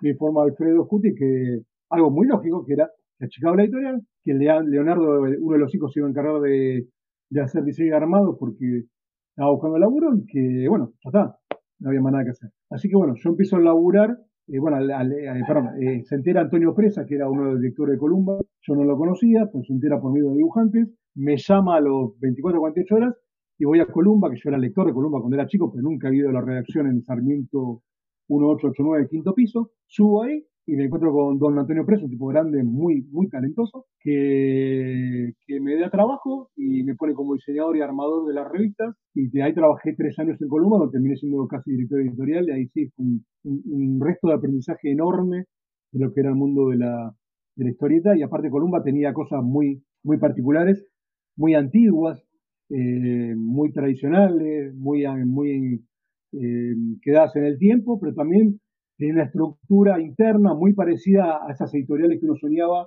con, con, diseñadores, con armadores, con letristas, con coloristas, con dibujantes trabajando ahí mismo. Había 30, 40 personas el día a día en la oficina entre administración, dirección y, redacción. Y en cambio, récord éramos dos, tres personas nada más. era una estructura mucho más chica. Así que ahí aprendí muchísimo. En ese marco, en ese marco, es que un día eh, yo le llevo a, Laura Méndez, que era la, la, cuñada del dueño de ese momento de Columba, que era Claudio Columba, y estaban haciendo una renovación de títulos, etcétera, que después le resultó bastante mal. Eh, le llevo el proyecto de, sacar Marvel. Se lo, se lo cuento a Presa primero. Presa me, me yo ya sabía mínimamente, pero yo muy chico no lo, no lo había llegado a comprar. Presa saca unos libros encuadernados que tenían, tenía la biblioteca Columba, toda su historia en, tapaduras y lomos, rojos que eran para la biblioteca personal de la editorial, y me muestra eh, revista de Columba de la década 70 donde había insert de cómics de Marvel. Y me dice, pero yo soy fanático de DC, pero muy fanático más de Marvel. Eh, tuve la oportunidad de, sacar Marvel la década 70 acá, aunque después no funcionó. Te apoyo en el proyecto, me parece genial, me encanta, vamos, vamos con eso. Bueno, lo planteo a Laura, Laura le encanta, voy a una reunión abajo, al segundo piso, que era donde estaba la dirección, levantaron la mano, aceptaron, vamos para adelante, y ahí es cuando, ahí cuando se retoma, después de unos meses, lo que dejó pendiente Pavón, previo una negociación con Jim Shooter, que era el encargado de licencias en, en, Marvel, hasta ese entonces Marvel era Marvel, no era Marvel Panini, seguía siendo Marvel Estados Unidos. Claro, directamente. Eh, porque ahora todas las licencias las maneja, las maneja Panini a nivel mundial y al, año de lo que te cuento ya las empezó a manejar Panini, en segundo, mm. al año. Eh, fue el último año de Marvel y autónoma de, de, los derechos para el resto del mundo de, Marvel. Y bueno, Jim Shooter no... Eh, ya estaba, el contrato de Pavón estaba cancelado, de hecho, porque no, no, había progresado, pero bueno, lo, lo, anulan y nos dan los derechos de los títulos para Editorial Columba, a nombre de Editorial Columba, y ahí sí ya se agregan dos títulos más, pedimos cuatro, no dos, para continuar de donde dejó Pavón Hulk, para continuar de Pavón X-Men, y para iniciar del número uno, dos títulos más. Uno es Punisher y el otro es el famoso Spider-Man, que ya había quedado liberado porque ya se habían vencido los derechos de Raúl Raka. Eh, y comenzamos con el famoso número uno, que era el que había comprado y no usó eh, Andrés Casioli, que era el Spider-Man de, eh, Tom McFarlane con la, con la saga de Tormento, ¿no? Contra el lagarto, totaliza. Eh, Así que bueno, ahí, ahí eh, o sea, para la gente es como la continuación de Pavón, pero en realidad, mientras, eh, mientras Marvel tuvo el cecito de Columba, Pavón ahí no tuvo nada que ver. Eso fue editorial Columba, que llevé, aprobaron y salvaron lo que había quedado pendiente de Pavón. ¿Y cuánto duró más o menos? ¿Un año y medio? Un año y pico. Un año y pico, un año y medio más. Un, año y moneda. Fueron 12 o 13 números.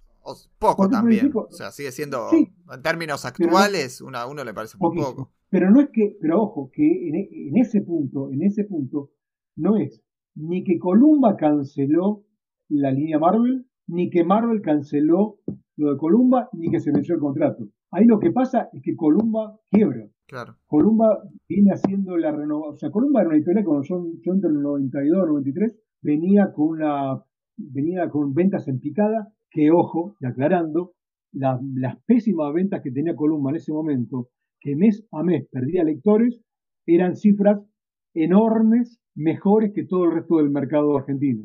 Para una idea, en ese momento Columba estaba desesperado porque vendían 20, entre 20 y 30 mil ejemplares por semana de cada uno de sus títulos, perdón, por mes, de cada uno de sus títulos, que eran 9 a 10 al mes. Claro, pero tener una estructura de imprenta, oficinas, toda la estructura que me, me acabas de relatar, no, no se solventaba. Claro, necesitaba, necesitaba otro volumen de venta o dar servicio de imprenta de otras cosas para, para poder cubrir.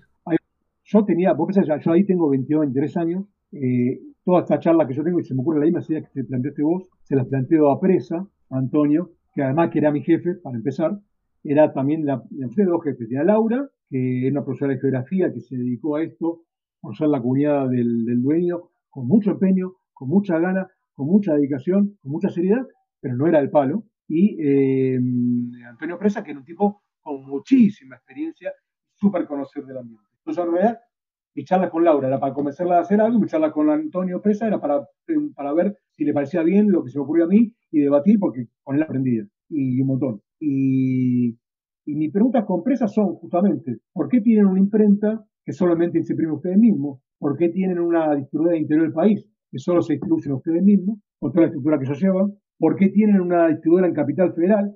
Es una mesa de distribución que era algo, a ver, tener una imprenta, si tenés plata y una inversión la puede tener cualquiera, si no tenés plata, obviamente que no, porque es carísimo. Pero el libre, cualquiera si tiene plata puede poner imprenta. Si vos querés tener una, hoy día también, si vos querés tener una distribuidora de revistas en la Argentina para el interior del país, si tenés plata, si tenés estructura y tenés ganas de perder esa plata, podés ponerte la distribuidora interior del país. En Capital Federal, en Gran Buenos Aires, lo, que se llama playa de distribución, que está la central en, en Vélez la 1800, si vos tenés plata y la gana de perder esa plata poniendo una distribuidora en Capital Federal, no podés. Hay un cupo y hay una estructura. En este momento, donde las revistas están en su peor momento en venta en kioscos y donde los kioscos casi agonizan y donde la playa de distribución distribuye el 1 por mil de lo que hacía antes, hoy no sé si sería así. Pero en ese momento no solo era así, sino que no podías, si no, si no comprabas lo llamaba una mesa de distribución, no podías acceder a ese derecho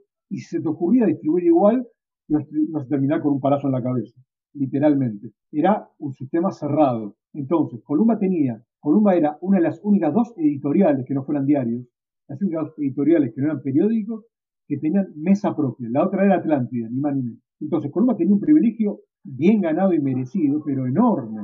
Tenía imprenta propia, distribución interior propia, distribución en capital que no podía tener nadie propia, la estructura editorial y además un papel de pulpa, que era el papel de su revista Berreta, digamos, pero un papel que se hacía para sí mismo porque tenían eh, hectáreas en el Alto Paraná Misiones de árboles, donde ellos obviamente no tenían pastera propia, lo que hacían era la venta de, esos árboles, que se convertían en pasta de papel, una parte se vendía y otra parte se autogeneraba para ellos mismos, que pagaban la diferencia del procesado que le hacía la pastilla. Qué loco.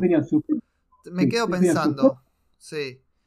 Tenían toda esa estructura tremenda, se cae. Y tenían, había una licencia anterior con Pavó que no le interesó, no le funcionó el negocio, etc. Columba que, bueno, quiebra. ¿Y cómo se hace para negociar licencias con tantos goles en contra? Se dice que en esa época editaste títulos que no tenían licencia, que estaba medio forzada la, misma. Con, todo respeto, eh, el que dice eso no tiene la menor idea de, ni de Marvel ni de DC, donde las dos, en, ese momento las dos editoriales estaban representadas por International Merchandising Consultant de, de dos eh, empresarios argentinos. Es una empresa que sigue estando como licenciataria hoy, pero eso tenía DC y Marvel, en la, en la calle al 1100, pasando Santa Fe. Por lo tanto, cualquier persona que sacara cualquier producto de merchandising o de, o de, o de publicación de edición de Marvel, iba a tener una carta de documento, una demanda penal y comercial a las 24 horas porque tenían representación legal en la Argentina de C Marvel. Por lo tanto, el que dice eso lo dice o por desconocimiento o por mala intención, porque no era un tema ético, era un tema de imposibilidad ¿Y vos pensás que hay mala, mala intención de la, de la gente que lo va instalando? la, gente, gente, a ver, la gente repite lo que se oye. Quien instaló originalmente, instaló originalmente, que no viene al caso, si es mala intención porque conoce la historia de adentro prácticamente, casi trabajó con International Merchandising y sabe muy bien que eso no podía pasar nunca. ¿Y vos decís que lo instaló una persona que laburaba en International? No. Ah, no una persona, una persona que, que laburaba a la par con gente que laburaba con International y que conoce la historia y conoce International y que laburó toda la vida de esto y lo sabe recontra bien cómo era cada cosa. Sin nombrarla a la persona que había tenido alguna pelea o algo, porque es, realmente algo que se instaló, pero además que caló muy hondo. A veces los rumores, cuando son este, como, como todo engaño, como toda mentira, si no tiene ningún sustento, no cala, o sea, nadie se lo cree. No, no, te digo dos cosas. Primero, Primero, los, rumores, como, como todo rumor, eh, tienen, tienen cuota de verdad en alguna cosa. Y en la Argentina, a ver, en la, República Argentina, en la década del 70, cuando, cuando, yo era chico, casi todo lo que salía de licencia era trucho. Astroboy era trucho, eh, Capitán Escabata era trucho, no, la matante era, con derechos. Eh, eh era trucho. En la década del 70 y del principio de los 80, la mitad de las cosas que salieron de cómic americano o japonés eran truchas en Argentina. O sea, una historia en la Argentina, de ediciones truchas de toda la vida. Ahora, en esa época, recién se iniciaban las licencias internacionales y no había representación de nada. Al fin de los 80, principios de los 90, y más por el 1 a 1, estaba recontra profesionalizado eso. A ver, Warner, eh, DC Warner.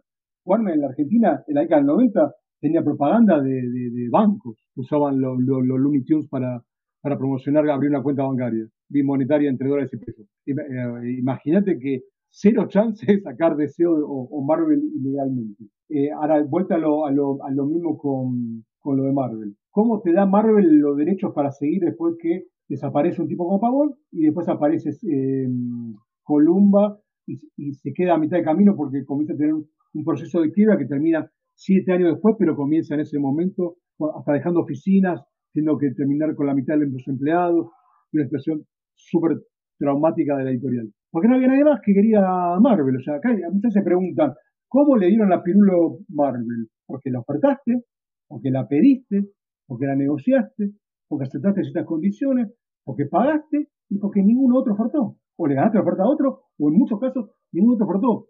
¿Cuánta gente compraba Marvel en ese momento? Nadie. O una curiosidad, una curiosidad es que vos también tenés eh, editado Tezuka, eso también eh, ya está prescripto. Si, ¿Eh? estaba sin licencia, está prescripto. No, no, no, no, pero vamos de vuelta a lo mismo. Estamos siempre con la misma persona. Mira, en la Argentina, uno de los mayores licenciatarios que hubo, un tipo que sabía muchísimo de esto, se llamaba Hugo Prink, que fue el que gestionó la licencia para, para perfil de DC, y fue el que le gestionó la licencia de Marvel a Pavón, y fue el que intermedió para que lo hiciera Columba con Sin Shooter, y el que fue el que intermedió para que después eso pasara a símbolo. Eh, Hugo Prink era una persona que laburaba dentro de International Merchandising porque era pariente del dueño, fue recontra hiper talentoso, y fue lamentablemente porque falleció recontra joven hace una década. Eh, y, Hugo eh, no solo estaba en la calle Reobamba trabajando, después siguió en su casa porque fue autónomo, independiente, y hasta el, hasta el día que falleció fue el representante de DC Comics en la Argentina y en Latinoamérica, perdón, en Sudamérica. Eh, Hugo era un tipo que estaba recontra informado de todo y todas las cosas. Bueno, muchos años después, en el 2005-2006, Hugo me consigue después de varios Frankfurt que él fue, porque él iba siempre a Frankfurt, porque eh, ese pasaje se lo pagaba DC, porque él era representante de DC para la hispana en, Latinoamérica. Eh, pero hacía, hacía averiguaba cosas para editores en general. Eh, Hugo me consigue muchas cosas. En Teresa me consigue, después de tres años de insistir, y que yo se había cansado porque no le daban bola a los, los japoneses de Tezuka, Tezuka Corporation, le consigue, me consigue Astro Boy, que me llega después de un año de silencio, de no saber nada, un correo a casa con los contratos ya firmados por los japoneses, tres copias para que firmara la copia y se la reenviara, y así que tuve Astro Boy los primeros 11 números que fueron los que me licenciaron en su momento. Otra estupidez. Que tengo los contratos, tengo todo. A mí Vamos de vuelta. me llama mucho la atención algo, sí. Hay un desconocimiento enorme, enorme, de cómo funcionan las licencias, que de fines de 80 en adelante ninguna empresa importante, seria del mundo se deja tocar el traste de que le hagan una cosa así. Yo lo que veo, yo lo que veo acá en Argentina es que vos tuviste experiencias, sí. Argentina es un país que lamentablemente tiene un desastre económico constante y es inestable, y el dólar tiene dos, dos dólares, o tres dólares, o cuatro dólares, o un uno a uno que después explota y te deja el país saqueado, y la gente con pobreza. Es un país terriblemente inestable. Y es un mercado que pese a todo eso igual sigue subsistiendo. Pero eso no quita que sacando México y sacando Brasil en portugués es el mejor mercado sudamericano. Entonces, si vos me hablas de que desconozco, Ecuador o Bolivia, no lo sé. Ahora, en la Argentina, DC, Marvel o Tezuka, legal, es ridículo pensar eso. Te dura 24 horas. Es no conocer el mercado, no no conocer una persona. Es no conocer el mercado directamente. Así de simple, ¿no? Te, decía, a mí me llama la atención en, tu recorrido y en tu experiencia, tenés muy buenas licencias, tenés muy buen gusto para elegir, a sacás cosas que nadie saca o pegás grandes este, eh, hitos, porque Jim Lee eh, con los X-Men en los 90 era una bomba comercial, Tezuka es un clásico inoxidable. ¿Y qué pasa? Pero déjame terminar la, reflexión, porque tenés experiencias muy cortas con esas licencias y por ejemplo, hoy tenés Ibrea que sigue acumulando títulos y títulos y títulos y, lleva más de, más de casi dos décadas, dos décadas. Y... Sí, medio, 25 años. 25, bueno. Pero con el manga pongamos dos décadas más o menos, o 22 debe tener, un poco menos, pero no importa, está bien, va por ahí. y Omnipress, y Omnipress pasó de Marvel a DC, que DC es un poco más fuerte acá, y lo sostiene y muy bien. Entonces, a mí me llama la atención esto que, que tus experiencias por ahí con muy buenas licencias, y te insisto, eligiendo muy bien y a veces teniendo cosas que otros desearían, después terminan siendo cortas o, con colecciones incompletas. Entonces llama un poco la atención y sinceramente genera la bronca del, coleccionista y del lector. No hay duda, eso tiene que ser. O sea, ah, mira, eh, en cine hay una frase que se dice: las excusas no se filman. Eso no quita que, las cosas pasen de verdad. O sea, si, a vos se te muere el actor de, de Crow, tenés un problema. Ahora, al, espectador no le importa, digamos. Son dos cosas distintas. Una cosa es lo que te pasa y otra cosa es el, lector. El lector tiene todo el derecho del mundo a enojarse cuando algo se suspende, no importa qué pasa, como yo me recontra caliento cuando Netflix no me hace la segunda temporada de una serie que me encantó, quedo fascinado, termino de capítulos y, y me spoileo cuando vi la segunda temporada y me entero que dos semanas antes cancelaron. Y me recontra caliento con Netflix, no me importan las explicaciones de Netflix, digamos. Eso yo lo entiendo al lector, el lector es el lector. Eso tiene todo el derecho del mundo. Ahora, hay, cada cosa tiene una explicación, a ver, eh, cada cosa tiene una explicación distinta, porque cada cosa es una empresa distinta y es, un momento distinto de, cada, de, cada, de cada licencia. En el momento en que Pavón desaparece, es un tema editorial Pavón, y, hay, lo que sea, hay, un tema que, se mezcla en mi vida con el lector, y ahí creo que el lector debería, o por lo menos después de saberlo, hacer una diferencia y ponerse de acuerdo. ¿Soy el dueño siempre o soy el dueño cuando soy el dueño? Porque con, con perfil soy letrista. Con récord era diseñador, armador de la revista. Con, con Editorial Pavón soy letrista. Entonces, si hay, yo, por ejemplo, vos me felicitaste y te agradezco porque yo elegí X-Men de Jim Lee para Editorial Pavón. Y tengo que decir, por eso te interrumpí y te pido disculpas.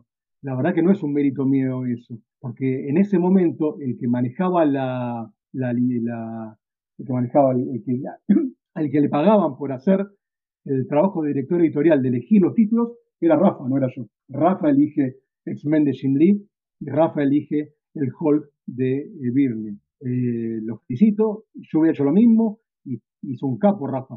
El mérito de Rafa, no es mío. Eh, y Rafa tampoco era el dueño, era un, era, un, colaborador que le pagaba Pavón cuando venía a Buenos Aires igual que a mí. O sea, el mérito, vamos a decir, si Editorial Pavón hubiera sacado 500 libros que hubiera sido 5 o vida en Argentina, el mérito de Pavón. Y el de, puedo decir que, que te tiran la bronca te mezclan, o sea, te mezclan. A ver, yo tenía, a ver, te mezclan cosas, por ejemplo, un mito. Dicen, Pablo fundió Columba. Yo tenía 23 años y de Columba una editorial de 70 años.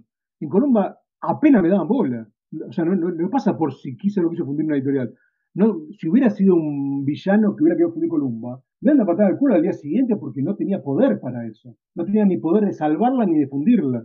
Porque yo era un pibe de 23 años que estaba laburando en Columba después del periodo de trabajo en récord. es, eh, hay, hay, como una extrapolación de Muñoz el editor cuando, cuando era letrista con 19 años, o Muñoz el editor cuando, cuando era letrista de Pavón con 21 años, o Muñoz el editor cuando, cuando era armador y diseñador en, en, una cuadra 800 dentro de Columba con 15 empleados más. Que jugábamos al domingo y dentro de, de, de, la, de la editorial hacíamos carrera de, de autos con la, con la, con la silla porque tenían, porque las sillas tenían rueditas.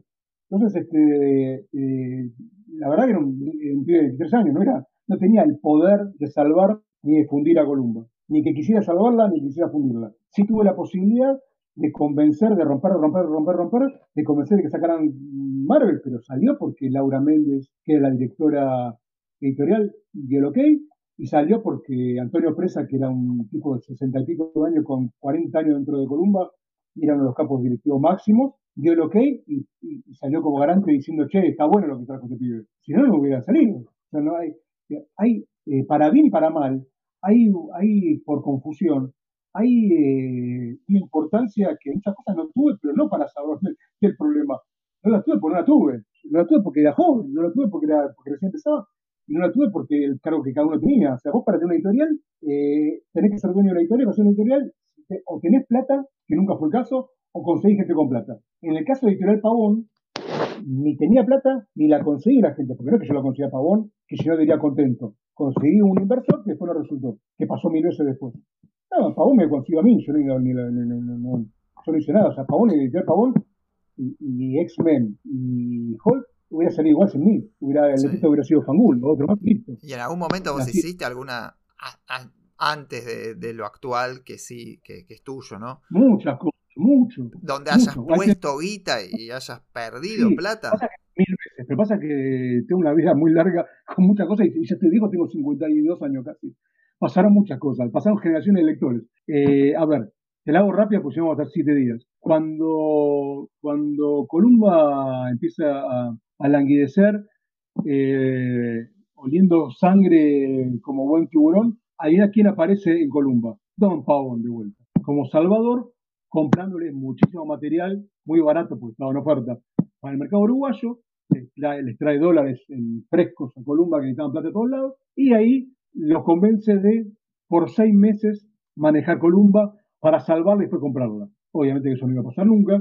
En esos seis meses, eh, Pavón me contrata a mí como director editorial de Columba, que ahí soy director editorial de Columba con un sueldo por seis meses, y a los seis meses Columba debía cuatro millones de dólares, que es lo que le debía a la imprenta, y la imprenta Rucci, que la imprenta cuatro colores que queda en, no sé cómo se ahora, que queda en, en Pompeya, se pudre de, esperar por la deuda y lo que hace es asumir la empresa con sus deudas y, vuela, vuela Pavón ese proyecto de querer salvar Columba sin invertir y, Columba se muda a las oficinas de, Pompeya. Hay una última etapa agonizante donde Diego Acorsi y Andrés colaboran haciendo esa revista que salieron de 24 páginas a, 32 en blanco y negro con diferentes portadistas que salían de Comic Book, de Nippur, DAO y alguna que no me acuerdo. Y finalmente, bueno, muere Columba.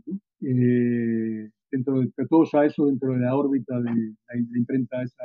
Bueno, Pavón vuelve al mundo del, de, la historia argentina a través de salvataje de Columba, que nunca fue salvataje y quedó en la nada, y eh, Columba se va. En ese momento Pavón estaba alquilando el quinto piso de Columba, que había quedado vacío, habla con el dueño, lo toma y me dice a mí y a Marcelo Sicone, que era un guionista que trabajaba en Columba y trabaja también en la redacción, y trabajamos juntos y queda conmigo y nos ofrece a Marcelo y a mí coordinarle eh, una editorial para comprar licencia de vuelta. Una vez más, ¿por cuál empieza? Por Marvel. A lo cual me preguntarás, ¿por qué Marvel, después de Editorial Pavón, que sigue del mismo, fracasa, no fracasa, peor, abandona y se va? ¿Por qué Marvel, después de una segunda etapa con, con Columba, que queda colgando de un hilo, le da una tercera etapa? Y vamos de vuelta, porque no había nadie, ni en Argentina, ni en Chile, ni en Uruguay, ni en Perú, ni en Colombia, ni en Ecuador, pidiendo Marvel. Sí. Hay una cosa que, hay una cosa que, que, quizás a los lectores no pueden entender, y era otra etapa de Marvel, no era Marvel Panini, era una Marvel gigante, enorme, pero muy americana, con un mundo que no estaba tan globalizado como ahora, todo Estados Unidos, donde cualquier plata le venía bien, y aparte Marvel estaba tiene un problema enorme, quizás el mundo no lo sabe. Tenía la bancarrota. La verdad, Marvel quebró. Claro. Sí, no es quiebra, digámosle bancarrota porque no es asimilable a la quiebra argentina, es más parece al concurso. La bancarrota tiene otras particularidades en Estados Unidos. Se parece más al concurso argentino que a la quiebra. Claro, más parecido al concurso. Bueno, en el, estando en símbolo, en ese momento no existía Internet todavía, fue Internet, era el comienzo de Internet, en el 96, Internet era ciencia ficción, el rey, el rey de hace una década de las comunicaciones era el fax, ¿no? Sí. Bueno, teniendo fax, en símbolo, que era símbolo editorial, se crea al día después que se va Columba a Pompeya, en la misma oficina de Columba, en el quinto piso de Sarmiento. En, esa, en ese piso, con el fax que le compró Pavón a Columba, eh, llega a la semana, dos semanas de ahí o por ahí, eh, un, fax de 400 hojas con la renovación del contrato. Unos meses después, en ese mismo fax, llega la bancarrota de, de, de, de Marvel. De Marvel. Y una semana después, una llamada telefónica de Italia, de un señor que me habla en italiano y me habla en inglés, y que gracias a Dios tuvo la gentileza, porque no es un experto en español, pero un poco sabe, tuvo la gentileza de que, dado que yo leo y escribo mínimamente en inglés, o medianamente en inglés, pero hablar soy un horror, soy un desastre, tuvo la gentileza de hablarme en español y era Marco Lupoy, el capo de eh, Panini Italia y hoy el capo de Marvel Italia y Marvel Europa, ¿no?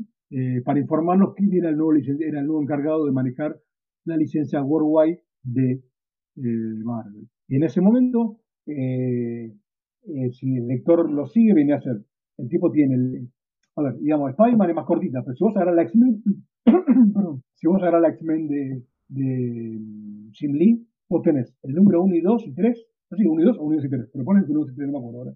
Son de editorial Pavón. Del 3 o 4, que no me acuerdo. Y en adelante son de editorial eh, Columbo, con el loguito de la paloma. Sí. Y si ves a partir del número 15 hasta el 18, o 14 al 18, son editorial símbolo. ¿Qué significa eso?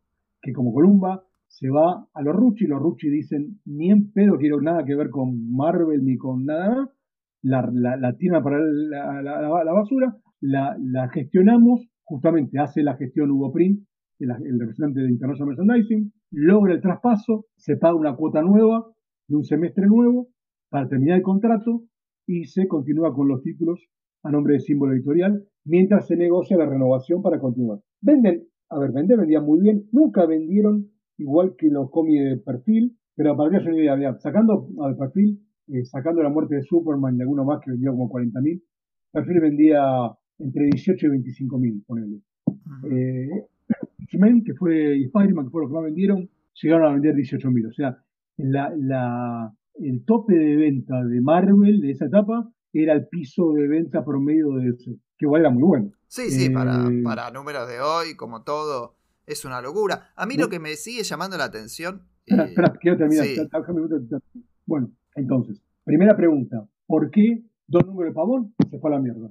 ¿Por qué 12 números de, de, Columba si funcionó? Porque se vendía recontra bien, porque Columba tenía problemas mucho más grandes que ese y desapareció como empresa. ¿Por qué 5 números de Pavón? Porque justamente en todo ese proceso nunca fueron contratos nuevos, sino que lo que se hizo fue salvar y reformular los contratos vigentes hasta, hasta poder completarse.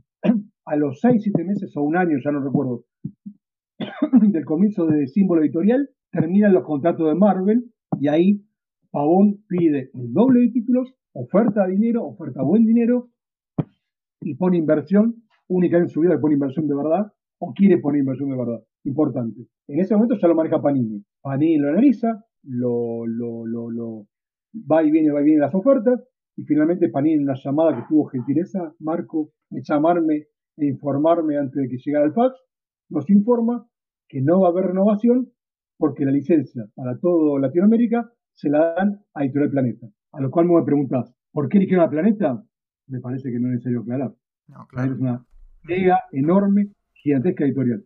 Un punto importante para saber es las editoriales, y más en la década del 80 y 90, que no había costumbre de licencias internacionales, hacían contratos cortos de uno, un año y medio, dos, e iban saltando de un lado a otro por cinco dólares de diferencia, sacando el mercado español, donde estamos hablando cifras enormes. Para que una idea en volumen, que eso me lo acuerdo. Nuestro, el contrato de Pavón eran 8 mil dólares, imagínate, nada. El contrato de, de, Columba eran 21 mil dólares más o menos. El contrato de símbolo que ofrecía renovar era 50 mil el primer año, que era más del doble, y 80 el segundo año. El contrato que pagó Planeta para quedarse con Latinoamérica, sumado de España, solo por Latinoamérica eran 400 mil dólares. ¿Hoy sigue manejándose esos números una licencia? No, no, no, de planeta no tengo idea, obviamente. no, no, digo, son números muy importantes para... Yo porque te, iba justo a comentar, porque vos claramente tenés contacto con gente que puede hacer inversiones importantes, buenos contactos eh, eh. internacionales, porque... Eh, me, me estás diciendo, hasta ahora no hiciste... son, son inversiones importantes de largo que necesitan un largo aliento porque tienen un rendimiento moderado relativamente. y a lo que, yo siempre lo que pienso de vos, porque ah, para mí estoy en el nudo de, la entrevista hacia vos. ¿Por qué? Perdón, déjame hacer un poco un resumen o de, cosas que voy pensando en el tiempo. Porque no has, hay tenido varios palos en la historieta. Hay gente que te pega muchos palos. Y no es el negocio más rendidor del mundo. O sea, hay un millón de negocios disponibles que generan muchísimo más dinero. Entonces yo digo, sin conocerte, y voy a decir de una forma medio chabacana, ¿por qué este tipo vuelve y vuelve a la historieta que lo caga palos económicamente? Y en fama, mm. en relaciones personales, porque no sé, hoy por mm. ejemplo, ¿qué relación tendrás con Andrés? ¿Qué empezaste llevándote bien? Ahora no sé, o no sé qué amigos te han quedado de aquellas épocas, qué ha pasado. Entonces digo, ¿por qué vuelve y vuelve a, este negocio que es poco grato? acá hay dos temas totalmente distintos. Sí, son cosas diferentes. Pero lo personal es importante también. En lo, personal, que te lo hago rápido y breve, eh, en lo personal, el ambiente me dio millones de conocidos, con los cuales me hablo con el 90%, y, un montón trabajan conmigo, y dibujantes, etc. Eh, en el caso de Andrés, eh, fuimos amigos, en un sentido de amistad normal, porque, a ver, él era muy amigo de Rafa, porque de chiquito, de los 8 o 9 era amigo, yo me hice amigo, nos hicimos amigos con Andrés, pues nos conocimos, o tenemos 16, él, es dos años más grande que yo. Yo, tenía 16, tenía 18, o tenía 17, tenía 19, por ahí. Y fuimos amigos 5, 6, 7 años. Eh, bastante, un montón, pero nos fuimos amigos de, toda la vida, digamos. Eh, fuimos amigos, amigos del ambiente, o sea, no, no nos encontramos para los cumpleaños o para ir a ver un partido de Racing, o de, que de Racing o yo de River. Nos, nos encontramos para ir a ver las tortugas o sea, estaba siempre, hasta, hasta los paseos, o hasta salir con chicas, tenía que ver siempre con cómics, digamos. O sea, éramos amigos del ambiente, digamos, ¿no? Claro, sí, sí, sí. Buenos amigos, buenos amigos del ambiente. Yo amigos tengo de la, tengo de la secundaria, nos juntamos todos los años de hace 30 años. Eh, eh, no digo amigo del barrio, pues yo me mudé 400 veces, pero amigo de secundaria, tengo tengo amigos de secundaria, decimos todos por lo menos una o dos veces por año. Eh, con respecto a, al ambiente, uno de los amigos era, era Andrés, y con Andrés hubo una discusión que no voy a contar que me viene el caso, que, sí tiene que ver con trabajo, totalmente con trabajo, pero no tiene que ver, no tiene que ver con trabajo en una relación de Muñoz editor, el colaborador, porque de verdad Andrés y yo no trabajamos nunca eh, en una relación así. O sea, cuando yo fui dueño, ya, yo estaba discutiendo, ya estaba distanciado con él. Nunca trabajó para mí Andrés, ni para bien ni para mal. Yo nunca, le, lo, nunca lo contraté ni le pagué a Andrés y nunca Andrés aceptó trabajar conmigo como, como, como jefe, digamos, no, no, no existió esa relación con mientras fuimos amigos con Andrés, éramos pares, cada uno hacía otra cosa distinta, pero al contrario, Andrés me consiguió laburos a mí, agradecido eternamente. No, no, no, no, no, no hubo esa relación. O sea, si Andrés jamás se enojó conmigo por ninguna cuestión mía como editor, ninguna cuestión mía como jefe, porque no fui ni jefe de él, ni fui editor en ese momento de, él. Andrés se enojó por una cuestión que no viene al caso, que tiene que ver con una, una, un tema interno de laburo dentro de la etapa que ya hablamos de símbolo y de, y de perfil. ¿Como la enciclopedia? No, no, no, no, no, no, no, no, no, no, no, no, no, es un tema de, un tema de laburo y un tema de, de que no viene al caso y no lo voy a hacer y no lo voy a Está bien, está bien, no hay problema, no hay problema. Es un tema de, de, distanciamiento porque considero que como él me había conseguido un par de trabajos, yo tenía que conseguirle uno a él que lo ofreció a otra persona y la realidad es que yo se lo ofrecí a otra persona porque esa otra persona era la que me había conseguido ese trabajo. O sea, a veces los trabajos no son lineales. Si alguien te llama para hacer algo, no puedes a esa persona que te llama correrle y poner a otro. Y un enojo inicial por eso, que fue creciendo, creciendo, creciendo hasta llegar a su novio patológico. Pero la verdad que empezó con, una, con un distanciamiento por una cuestión de que no coincidimos en, una, en, un puesto de laburo que, él creyó que yo le tenía que ofrecer y, yo tenía la posibilidad de ofrecerlo, porque yo no era el jefe, pero, pero sí tenía la, la posibilidad de decir quién hacía eso y eligió a otra persona y él se enojó con eso conmigo, eh, se enojó, se enojó, y se enojó, que después se convirtió en una especie de Lilita Carrió de la defensa moral de los derechos, que la verdad, con todo respeto, no coincido y no le creo, porque ha habido otros editores que él conoce muy bien, que han hecho cosas mucho más complicadas, que nunca ha dicho nada, porque es amigo. Por lo tanto, él elige con quién enojarse y con quién no enojarse, ¿no? Por eso le llamo la, la Carrió del, del cómic, porque él elige donde aplica su librito de ética eh, de, edición y donde no lo aplica. O sea que la relación está mal. quedó, quedó mal. Eh, a ver, eh, yo creo que hablar directamente no nos hablamos hace mil años. En el medio de eso, en el, año 2013, 2014, después de millones de, críticas que hizo, una vez me mandó un mail que, que él comenzaba como, distribuidor de Comics, que llamó la distribuidora, y me, me, ofrecía si yo quería distribuir con él, a lo cual le agradecí, pero dije que como no estábamos hablándonos, no, no, no lo veía posible. Eh, Después de, pero no me parece mal que me haya ofrecido eso, porque era un tema comercial. Eh, después de eso nos hemos cruzado algunas veces y es un hola chau. Me he cruzado en, la, Fábrica Historieta hace dos meses. Me lo crucé hace un mes en una feria chiquita que hubo en San Vicente López, en la plaza. Charlamos un par de segundos por temas personales y, de saludarse mínimamente y, y no vamos a ser amigos nunca más. No, obviamente, pero a mí no me enoja que no somos amigos. Me enoja que eh, diga cosas que sabe, porque conoce el ambiente, que no son así. Tiene mil cosas para criticar, me parece mal cuando critica cosas que sabe que no son así, porque él no es una persona que no sepa del ambiente. Es una persona que muy conoce el ambiente, que bueno, no tiene por qué saber todo, pero no sabe cómo funciona esto, sabe cómo funciona el negocio, sabe que el ICANN 90 que estaba international, el merchandising, sabe que no pudo haber nunca un editor de deseo Marvel Trucho en la que tiene la década del 90 porque tenías una demanda a las 15 minutos. Sabe, sabe, sabe. Bueno. De verdad sabe. Andrés es, amigo, lo considero un amigo, es un tipo que además admiro bastante, así que este, le voy a creer siempre, o sea, no, no, no, no he dialogado con él sobre este tema, pero bueno, permíteme saber que... Yo le invité a mi casamiento, así que imagínate que, era, que yo lo considero amigo también, ¿eh? Uno a pocos invitados a mi casamiento. Andrés, tenemos todavía un recuerdo bailando juntos Súbete a mi moto de, tremendo. Hice una tremendo, está claro. Eh, está en videos, apruebo.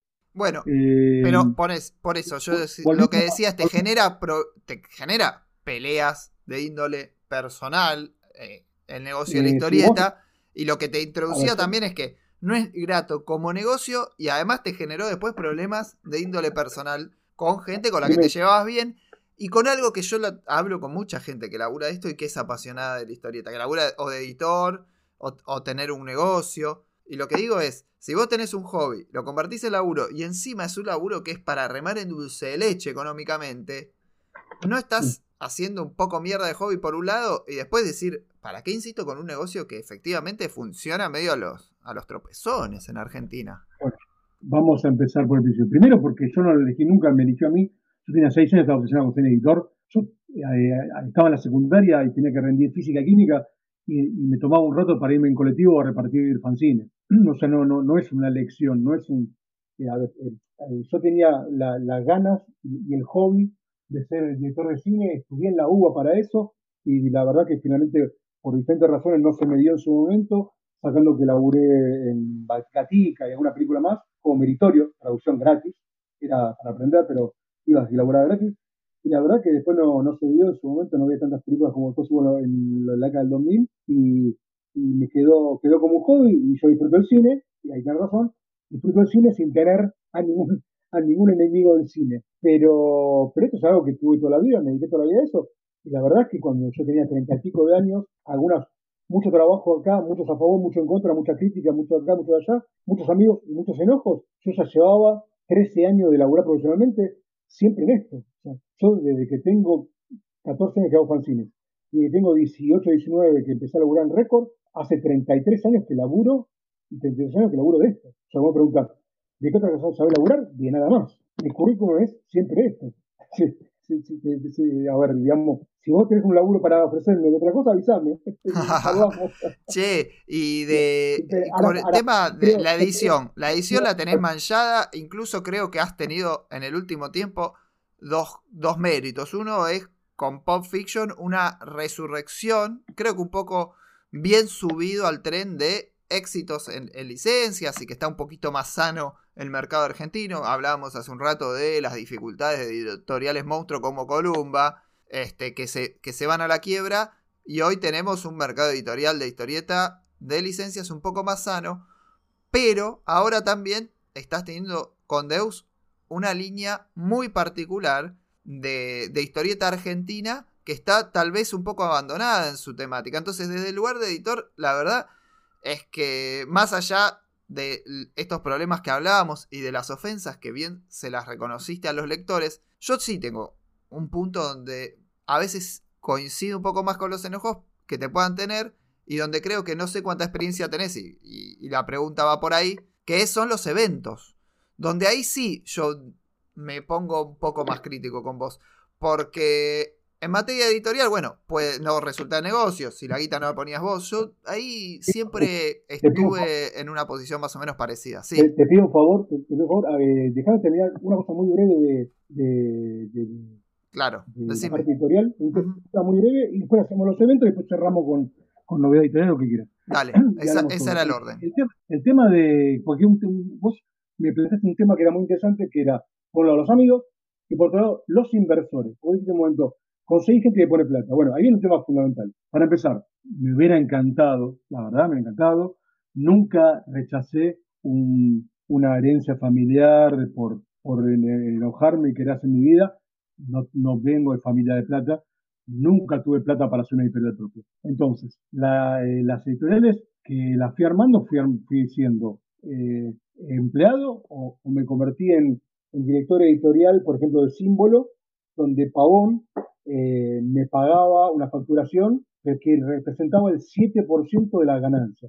O sea, ahí no estaba en, no fui socio, porque socio es una persona que está en una empresa, digamos, que está representada en estatuto y tiene derechos. Yo no tenía eso, o sea, nunca me incorporó. En símbolo editorial era él, la esposa y el hijo. Eh, pero son, símbolo editorial tenía un 7% de ganancia, o sea, iba la productividad, digamos, ¿no? Entonces, un poco, fui un poquito socio en, eso, digamos, ¿no? Un 7% me sentía parte porque si vendía mejor, yo, yo ganaba más. Eh, pero no tenían la plata ni, el 1% para poner ese dinero. Entonces vos me decís, eh, ¿cómo hacer una editorial con plata? Si no tenemos, ¿qué tenés que hacer? Conseguirla. ¿Cómo la conseguí? Bueno, si te llaman, te llaman, ya la puso otro. Si vos la armás de cero, como me pasó muchas veces después, hasta momento no, pero después sí, muchas veces, ¿cómo la conseguís? Buscando socios. Buscando socios inversores. Buscando inversores que les tenés que explicar, que sean del palo, o les tenés que explicar cuál es la particularidad de este palo. Primero, el mundo editorial, ya, ya por sí le digo a cualquiera, yo jamás pongo socios que no sean del mundo editorial, olvídate del mundo del cómic, del mundo editorial, porque ya el mundo editorial tiene una particularidad de riesgo, de la inversión, de retorno, de inestabilidad, que aunque hagas revista de crochet, tejido, eh, Ikebana o cómic, son riesgosos la industria es una industria de mayor riesgo que otras. Entonces, si vos pones un socio, que tipo que está pensando en poner un parripollo, una estación de servicio o una editorial, eh, vas a mal y a las piñas porque le vas a estar vendiendo algo que no va a ser una estación de servicio. Entonces, jamás metí a nadie que no fuera del palo en el mundo editorial. Dentro del mundo editorial, sí, tuvo un montón de socios que algunos eran del cómic y otros no eran del mundo del cómic. Ahí lo que la diferencia que hay que explicarle es particular del cómic. la verdad es que la inestabilidad del cómic no es muy distinta a la inestabilidad del resto del mundo editorial. En otras épocas, de la década del 90, sí pasaba que vendías barbaridad con revista de Chimento, que vendías barbaridades con revistas de política, que vendías barbaridad de la cara, en la gente, que vendía barbaridades de la revista Pronto, que tampoco pasa ahora. Pero después el resto de la industria editorial era parecida, ¿eh? con sus particularidades. Es un negocio de riesgo de siempre. Y los que invirtieron siempre han sido gente que, que, que el palo editorial editores, distribuidores, etc. Lo que no quita dos cosas. La primera, cuando haces el famoso Excel que le llevamos a todo el mundo con el planteo de negocio, yo siempre planteo todos los escenarios. El peor, que es no recuperar nada, el peor lógico, que es recuperar pero va remando, el, normal, que sería tener a los dos terceros una rentabilidad medianamente sostenida, el bueno, que sería remarla al, año, no tres años, cuatro años seguidos, y el muy bueno, que es, ya se la pegaste funcionó. Ahora, la realidad es que vos presentás ese, Excel y el que va con vos a hacer el negocio, como pasó con, con el diario Perfil en su momento, no este, el anterior diario, eh, que es una experiencia muy, muy, muy común y muy conocida en el mundo editorial en general, que es una cosa es cuando vos decís, no me importa perder por dos años, y otra cosa es cuando vos, que sos el que pone la plata, perdés por dos años. Porque la teoría es la teoría y la práctica es la práctica. Entonces, en la teoría, el 90% de los inversores te va a decir, esto se recupera en un año, no hay problema. Y la verdad es que el 99% de los inversores a los cuatro meses empieza a depotricar si no gana plata. Funciona así el mundo, en cualquier parte. Eh, entonces vos me decís, ¿cómo conseguiste un montón de inversores para hacer... No, no, conseguiste porque es dificilísimo conseguir hacer inversión en, editorial.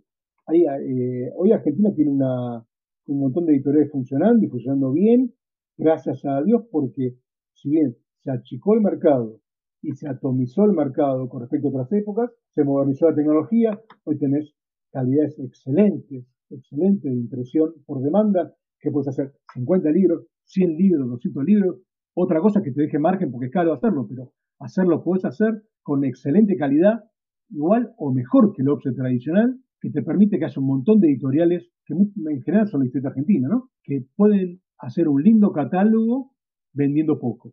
En otras épocas hubiera sido imposible. A lo cual uno puede preguntarse, ¿y cómo viven los editores de esas editoriales que son editoriales que sacan uno, dos libros por mes o uno dos libros cada tres, cuatro meses o menos? ¿Cómo viven? Y la verdad que casi todos ellos viven de otro trabajo, a veces relacionado con el mundo editorial, otras veces no, y, esto lo tienen como un, como un hobby profesional.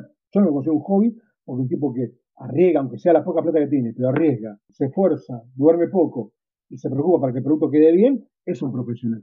Entonces, es profesional part-time, digamos. Está lleno de casos así. Son muy pocos los casos de, editores que pueden vivir de esto y, contado con los dedos de la mano, de una mano, los editores en la Argentina que pueden vivir con una estructura editorial. Y te lo resumo. Ibrea y Omnipress. De ahí para abajo, no hay ninguna editorial en la Argentina que pueda vivir con una estructura tradicional, llamarlo, empleado de planta fijos, varias personas, eh, discriminado los trabajos de traductor, letrista, ya sean colaboradores externos o, internos, una estructura mínima o no tan mínima. Eh, estás hablando de dos editoriales en Argentina. Hay editoriales que son cooperativas, hay editoriales que son varios editores que trabajan en conjunto, editoriales que son varios socios que hacen otras cosas y se juntan para hacer proyectos. Autores que, editan. Autores que editan. O en el caso de Pop Fiction, que son cuatro editores distintos que tienen sus propios proyectos editoriales, tienen sus propias editoriales y en conjunto tienen una sociedad con la cual invierten y hacen un proyecto editorial que tiene una sustentabilidad muy importante o que tiene para bancar todo ese proceso enorme y amargo que es asentarse. Pero no es fácil. Y, y el secreto de Pop es que tiene una descentralización del trabajo. Si, si POP fue una estructura armada, cerrada, en una sola oficina, todo lo que toda la gente necesita trabajar, estaría dando pérdida. Porque este es un costo fijo, enorme, que no se banca una, un, un, comienzo editorial, porque vamos de vuelta, vos estás mencionando Omni, Omni es DC, y antes fue Marvel, y antes de Marvel, apenita, porque ya tuvo Marvel con Sigue enseguida, pero antes de Marvel fue Walking Dead, que la, un boom, que la pegó como un maravilloso. Y antes de eso, una editorial muy digna, que ha sido un esfuerzo Matías muy bueno, con Hellboy, con un par de títulos más, muy lindo editados, con mucho esfuerzo, pero que no era una estructura rentable ni sustentable. Era una estructura a pulmón, digamos. En su momento bien una editorial pulmón. Eh, ¿Cuál es la diferencia que logró Omni? Porque el caso de Iberia es muy distinto. ¿Cuál fue el caso que logró Omni? Por mérito, capacidad y también por estar el lugar al momento indicado, es un contrato inicial de 3 a, a 4 años, me acuerdo que era de, Marvel, con una muy buena voluntad de Panini en ese momento y con un buen momento de Marvel, porque venía a comenzar el universo de cine de Marvel, eh, que le dio una, una, una, sustentabilidad que la trabajó muy bien y pudo hacer una empresa con un detalle muy, muy importante que hace diferencia enorme con respecto a, a, mi, a, mi, a mi vida profesional. En ese proyecto de Omni, Marvel no hay socios externos que no sean del palo. No hay socios editores que no sean de historietas. Es él, con gente que ahora consigue invertir, no viene el caso lo que tiene pero es él. La cabeza principal es él. Y es una diferencia muy importante. Porque vos tenés un proceso que es cruzar el río, un proceso que es cruzar el desierto del Sinaí, que lo hace todo editorial y mucho más una de cómic. Y si vos esto lo tenés como una pasión, te bancás cualquier cosa. Entonces llega con muchas más posibilidades. Eso es una prolijidad que, pudo hacer y te lo felicito. Y es una prolijidad que también pudo hacer Ibrea, porque es un caso distinto. En el caso de Ibrea sí tenía, eh, Leandro es una persona talentosísima que muchas veces, quizás por, por el lector que se enoja, por lo que fuera, no, no, no, uno puede no coincidir con el Andrés de una cosa, puede, el lector puede gustarle o no gustarle formas que tendrá de contestar sus correos, pero la realidad es que Leandro ha hecho una, una, una, una editorial en Argentina casi imposible. Una editorial con la cantidad de títulos, la cantidad de estructura que ha tenido Ibrea, que también la ha pasado mal en el momento y ha tenido momentos crisis muy importantes, pero ha salido adelante siempre. Una editorial de esa envergadura en la Argentina, con la inestabilidad argentina y este ambiente que yo la he vivido en carne propia, es enormemente meritorio de Leandro, enormemente meritorio de Leandro, de Juan y de todo el equipo de él. Es muy meritorio, mucho más lo que muchos le reconocen. No obstante, hay una realidad que se pudo sostener porque desde un principio Leandro tenía un capital para bancar y bancar ese proyecto y esa confianza que tenía en, él y en ese proyecto. Y eso es muy importante porque eso te permite ganar años. Y años es estabilidad y estabilidad es un ciclo virtuoso. Y eso me costó siempre, siempre. Así de simple. Como me decís, ¿conseguí fácil inversores? No, no, la verdad que es dificilísimo conseguir inversores. No, no digo fácil, sino que conseguís una y otra vez. Has conseguido varias veces. Y eso. Vamos de vuelta. Yo creo que cualquier persona que se rompe el lomo eh, puede conseguir cosas en mayor o menor medida. Me parece que también hay un montón, hay una, acá hay una, hay una, hay un, ahora lo yo llamo que estar sentado frente a la computadora haciendo todo. Yo en Dev, que, es la editorial mía propia solo, eh, consumar su menos, sola mía, hubo una, una sola etapa de Deus que fue la más prolífica, no casualmente, en donde hubo un socio mayoritario, que no era yo, que no figuraba, pero era el que ponía la plata y era el que decidía las cosas y era el que generó que salieran la, gran cantidad de títulos que salieron de, de Deus entre 2006 y 2011, gracias a su inversión, que un inversor externo y que un día se, fue y se terminó esa etapa, que, que, justamente, porque había plata de otra gente. Deus de mirado fueron títulos generalmente de un solo tomo, que salían, como, o dos, como van saliendo ahora, porque es lo que se puede hacer cuando tenés poca plata. Hacer títulos one shot o pocos números. Eh, cuando Deus fue una editorial que sacó otra cosa fue una editorial que tuvo un inversor económico que fue, puso plata y durante dos, tres, cuatro años manejó las, cuentas, manejó las liquidaciones, manejó las cobranzas, manejó las impresiones. Y no era solamente conmigo, tenía otras editoriales más que lo que se llamó la primavera editorial que llamaba Andrés en, su, su, reseña, que era un editor importante que, del, palo, que, tuvo varias editoriales juntas y después, bueno, después no le salió bien. Em, volviendo a esto, eh, eh, no es un detalle menor. Eh, pagar el papel, pagar la imprenta, producir es, es, es, es un trabajo durísimo. Ahora, eh, en cualquier actividad, no, hay, no hay ninguna actividad que garantizada. Vos podés ponerte un, en vez de invertir en historia, te, puedes poner un, un, local de Habana eh, en, una esquina céntrica y te puede ir mal igual. ¿eh? Lo que tiene la historieta es que es un mercado más riesgoso. O sea, a ver, el mundo editorial es más riesgoso que el promedio y el mundo de historieta es más riesgoso que el mundo editorial en promedio lo, que, lo cual ya decir mucho. Eh, por lo tanto, te puedo decir, es muy difícil conseguir inversores. Yo he conseguido un inversor de cada 75 puertas que golpeé. Claro. Bien, vamos al tema de los eventos para... vamos al evento, te, lo hago muy rápido y te cuento una cosa muy rápida para empezar eventos. Porque también, la gente dice, empezó los eventos para llenarse de plata. Eh, y no, yo empecé a hacer eventos cuando tenía 16 años con los cuadronautas, que era un grupo que hacíamos, formábamos los fanzines, HGO o no y varios más, y hacíamos eventos el Centro Cultural Parque Chacabuco, en el Parque, el parque, perdón, en el Parque Chacabuco, y otro en el Parque Avellaneda, donde eran eventos gratuitos, donde venía la gente veía exposiciones fanzines. Yo empecé a hacer eventos de los 17 años. A los 18 fui coordinador del espacio fanzines de la, de la primera Bienal de Arte Joven del fin del gobierno de Alfonsín. En el 89 fui coordinador de la sección fanzines de la segunda Bienal de Arte Joven, o el 90 creo que, que fue organizada por el, por, ya por la Secretaría de la Juventud, el gobierno peronista de, de, Menem. y en ambos casos me llamaron, en un caso yo era radical, pero no era militante, y en otro caso yo era radical, menos que menos que era peronista, y en ambos casos me llamaron porque era un pibe que hacía fanzines y que ponía buena onda y, ayudaba a colgar y descolgar cuadros y organizar las exposiciones con los dibujantes. Eh, en el año 90, 91, en el 91, eh, hice una exposición que se llamó Salón de la Historieta en el Centro Cultural San Martín, por mérito de un amigo mío de la secundaria, que el papá era conocido Horacio Saras, un importante escritor y, miembro de la cultura argentina, que a su vez era amigo de Carlos Grosso, y Carlos Grosso por esa gestión nos dio gratis el medio Centro Cultural San Martín por tres días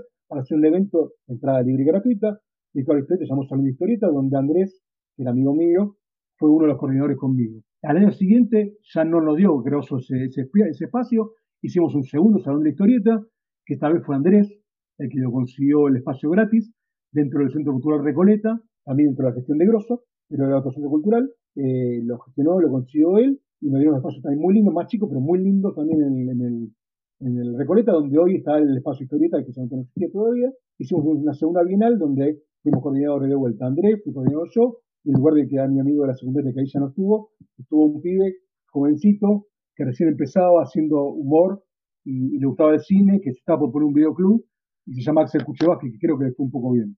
Eh, y, bueno, entonces mi mundo de hacer ferias y eventos viene de ahí.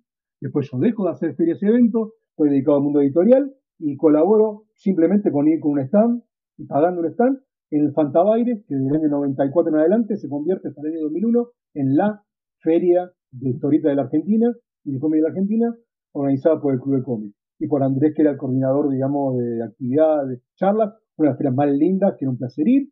Yo con Andrés ya no era amigo, pero yo soy amigo de, José, de Rafa y del resto, y yo iba con estar feliz ahí, y, adoro la, los Fantabaires, reivindico lo que hicieron en Fantabaires, y reivindico también las charlas que hacía Andrés, que estaban buenísimas, y, los invitados que vinieron del exterior, como Neil Gaiman, como un montón de autores, Frank Robbins, un montón de autores y hasta actores como, bueno, obviamente Dan West, William Shatner, etcétera, porque bueno, pasaba, que era un momento ideal para traer invitados, porque estaba el famoso 1 a 1 y, el globo económico, donde era, salía lo mismo un pasaje o, un canon de un autor de acá que un autor de afuera, porque estábamos en 1 a 1 ficticio. Eh, fue una experiencia hermosa, se duró hasta el 2001 y después eso desapareció. En el 2001 se hace un evento muy grande que organizan la revistería, que ya había comenzado a, a tener importancia en el ambiente, eh, Ibrea, eh, Javier Doello y Entelequio, que se llamó Expo Comics, si no me equivoco, en, el, en la rural. Fue el primer evento de cómic en la rural,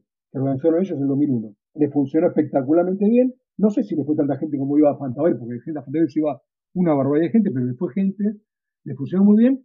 Tuvieron un problema enorme, gigantesco, que fue el Corralito. O sea, ellos hicieron en diciembre de 2001. Si recordado, diciembre de 2001 en la Argentina estalló el país. Por eso fue primera y última feria, porque por eso no tuvieron más ganas de hacer nada, porque fue una, experiencia traumática. Pensar que eso hicieron una feria en el medio donde explotó el país. Eh, después de eso, en 2002 y 2003, no hay ferias masivas en la Argentina de cómics. Eh, salvo en 2003, perdón, en 2002. En 2003 hay una persona que hacía feria de, autos y, y, feria de otras cosas, y con el padrastro de él, que es, o que era, creo que que era eh, arquitecto, eh, el hombre este, eh, alquilaban panelería, los paneles que se llaman los stands, y le habían alquilado a, todos los años a Fantabailes, y le habían escrito a Expo Comic, entonces se quedó con la gana de hacer algo con cómic, y conocí, vio que hay un negocio potencial, y así es que esta gente organiza por su cuenta en 2002 o 2003, no recuerdo, lo que llamó eh, Fan Comics, que se hizo en, la, en Costa Salguero, que fue justamente el primer evento de cómics en Costa Salguero previo a la Comic Con. Eh, ese evento se hace en Fan Comic en 2003. Yo en ese momento estoy socio con, con Hernán y Diego Barazzi, los hermanos Barazzi. Estamos socios de Comics Conosur, la editorial que saca Marvel por dos años y medio, tres, hasta que después, una vez más, Marvel no lo renueva, porque Marvel en ese momento pasa a eh, Panini, directamente, eh, que dura hasta que se la licencia a Omni o que deciden nuevamente dar una licencia local. Eh, pero bueno, por 5 o 6 años la maneja Panini.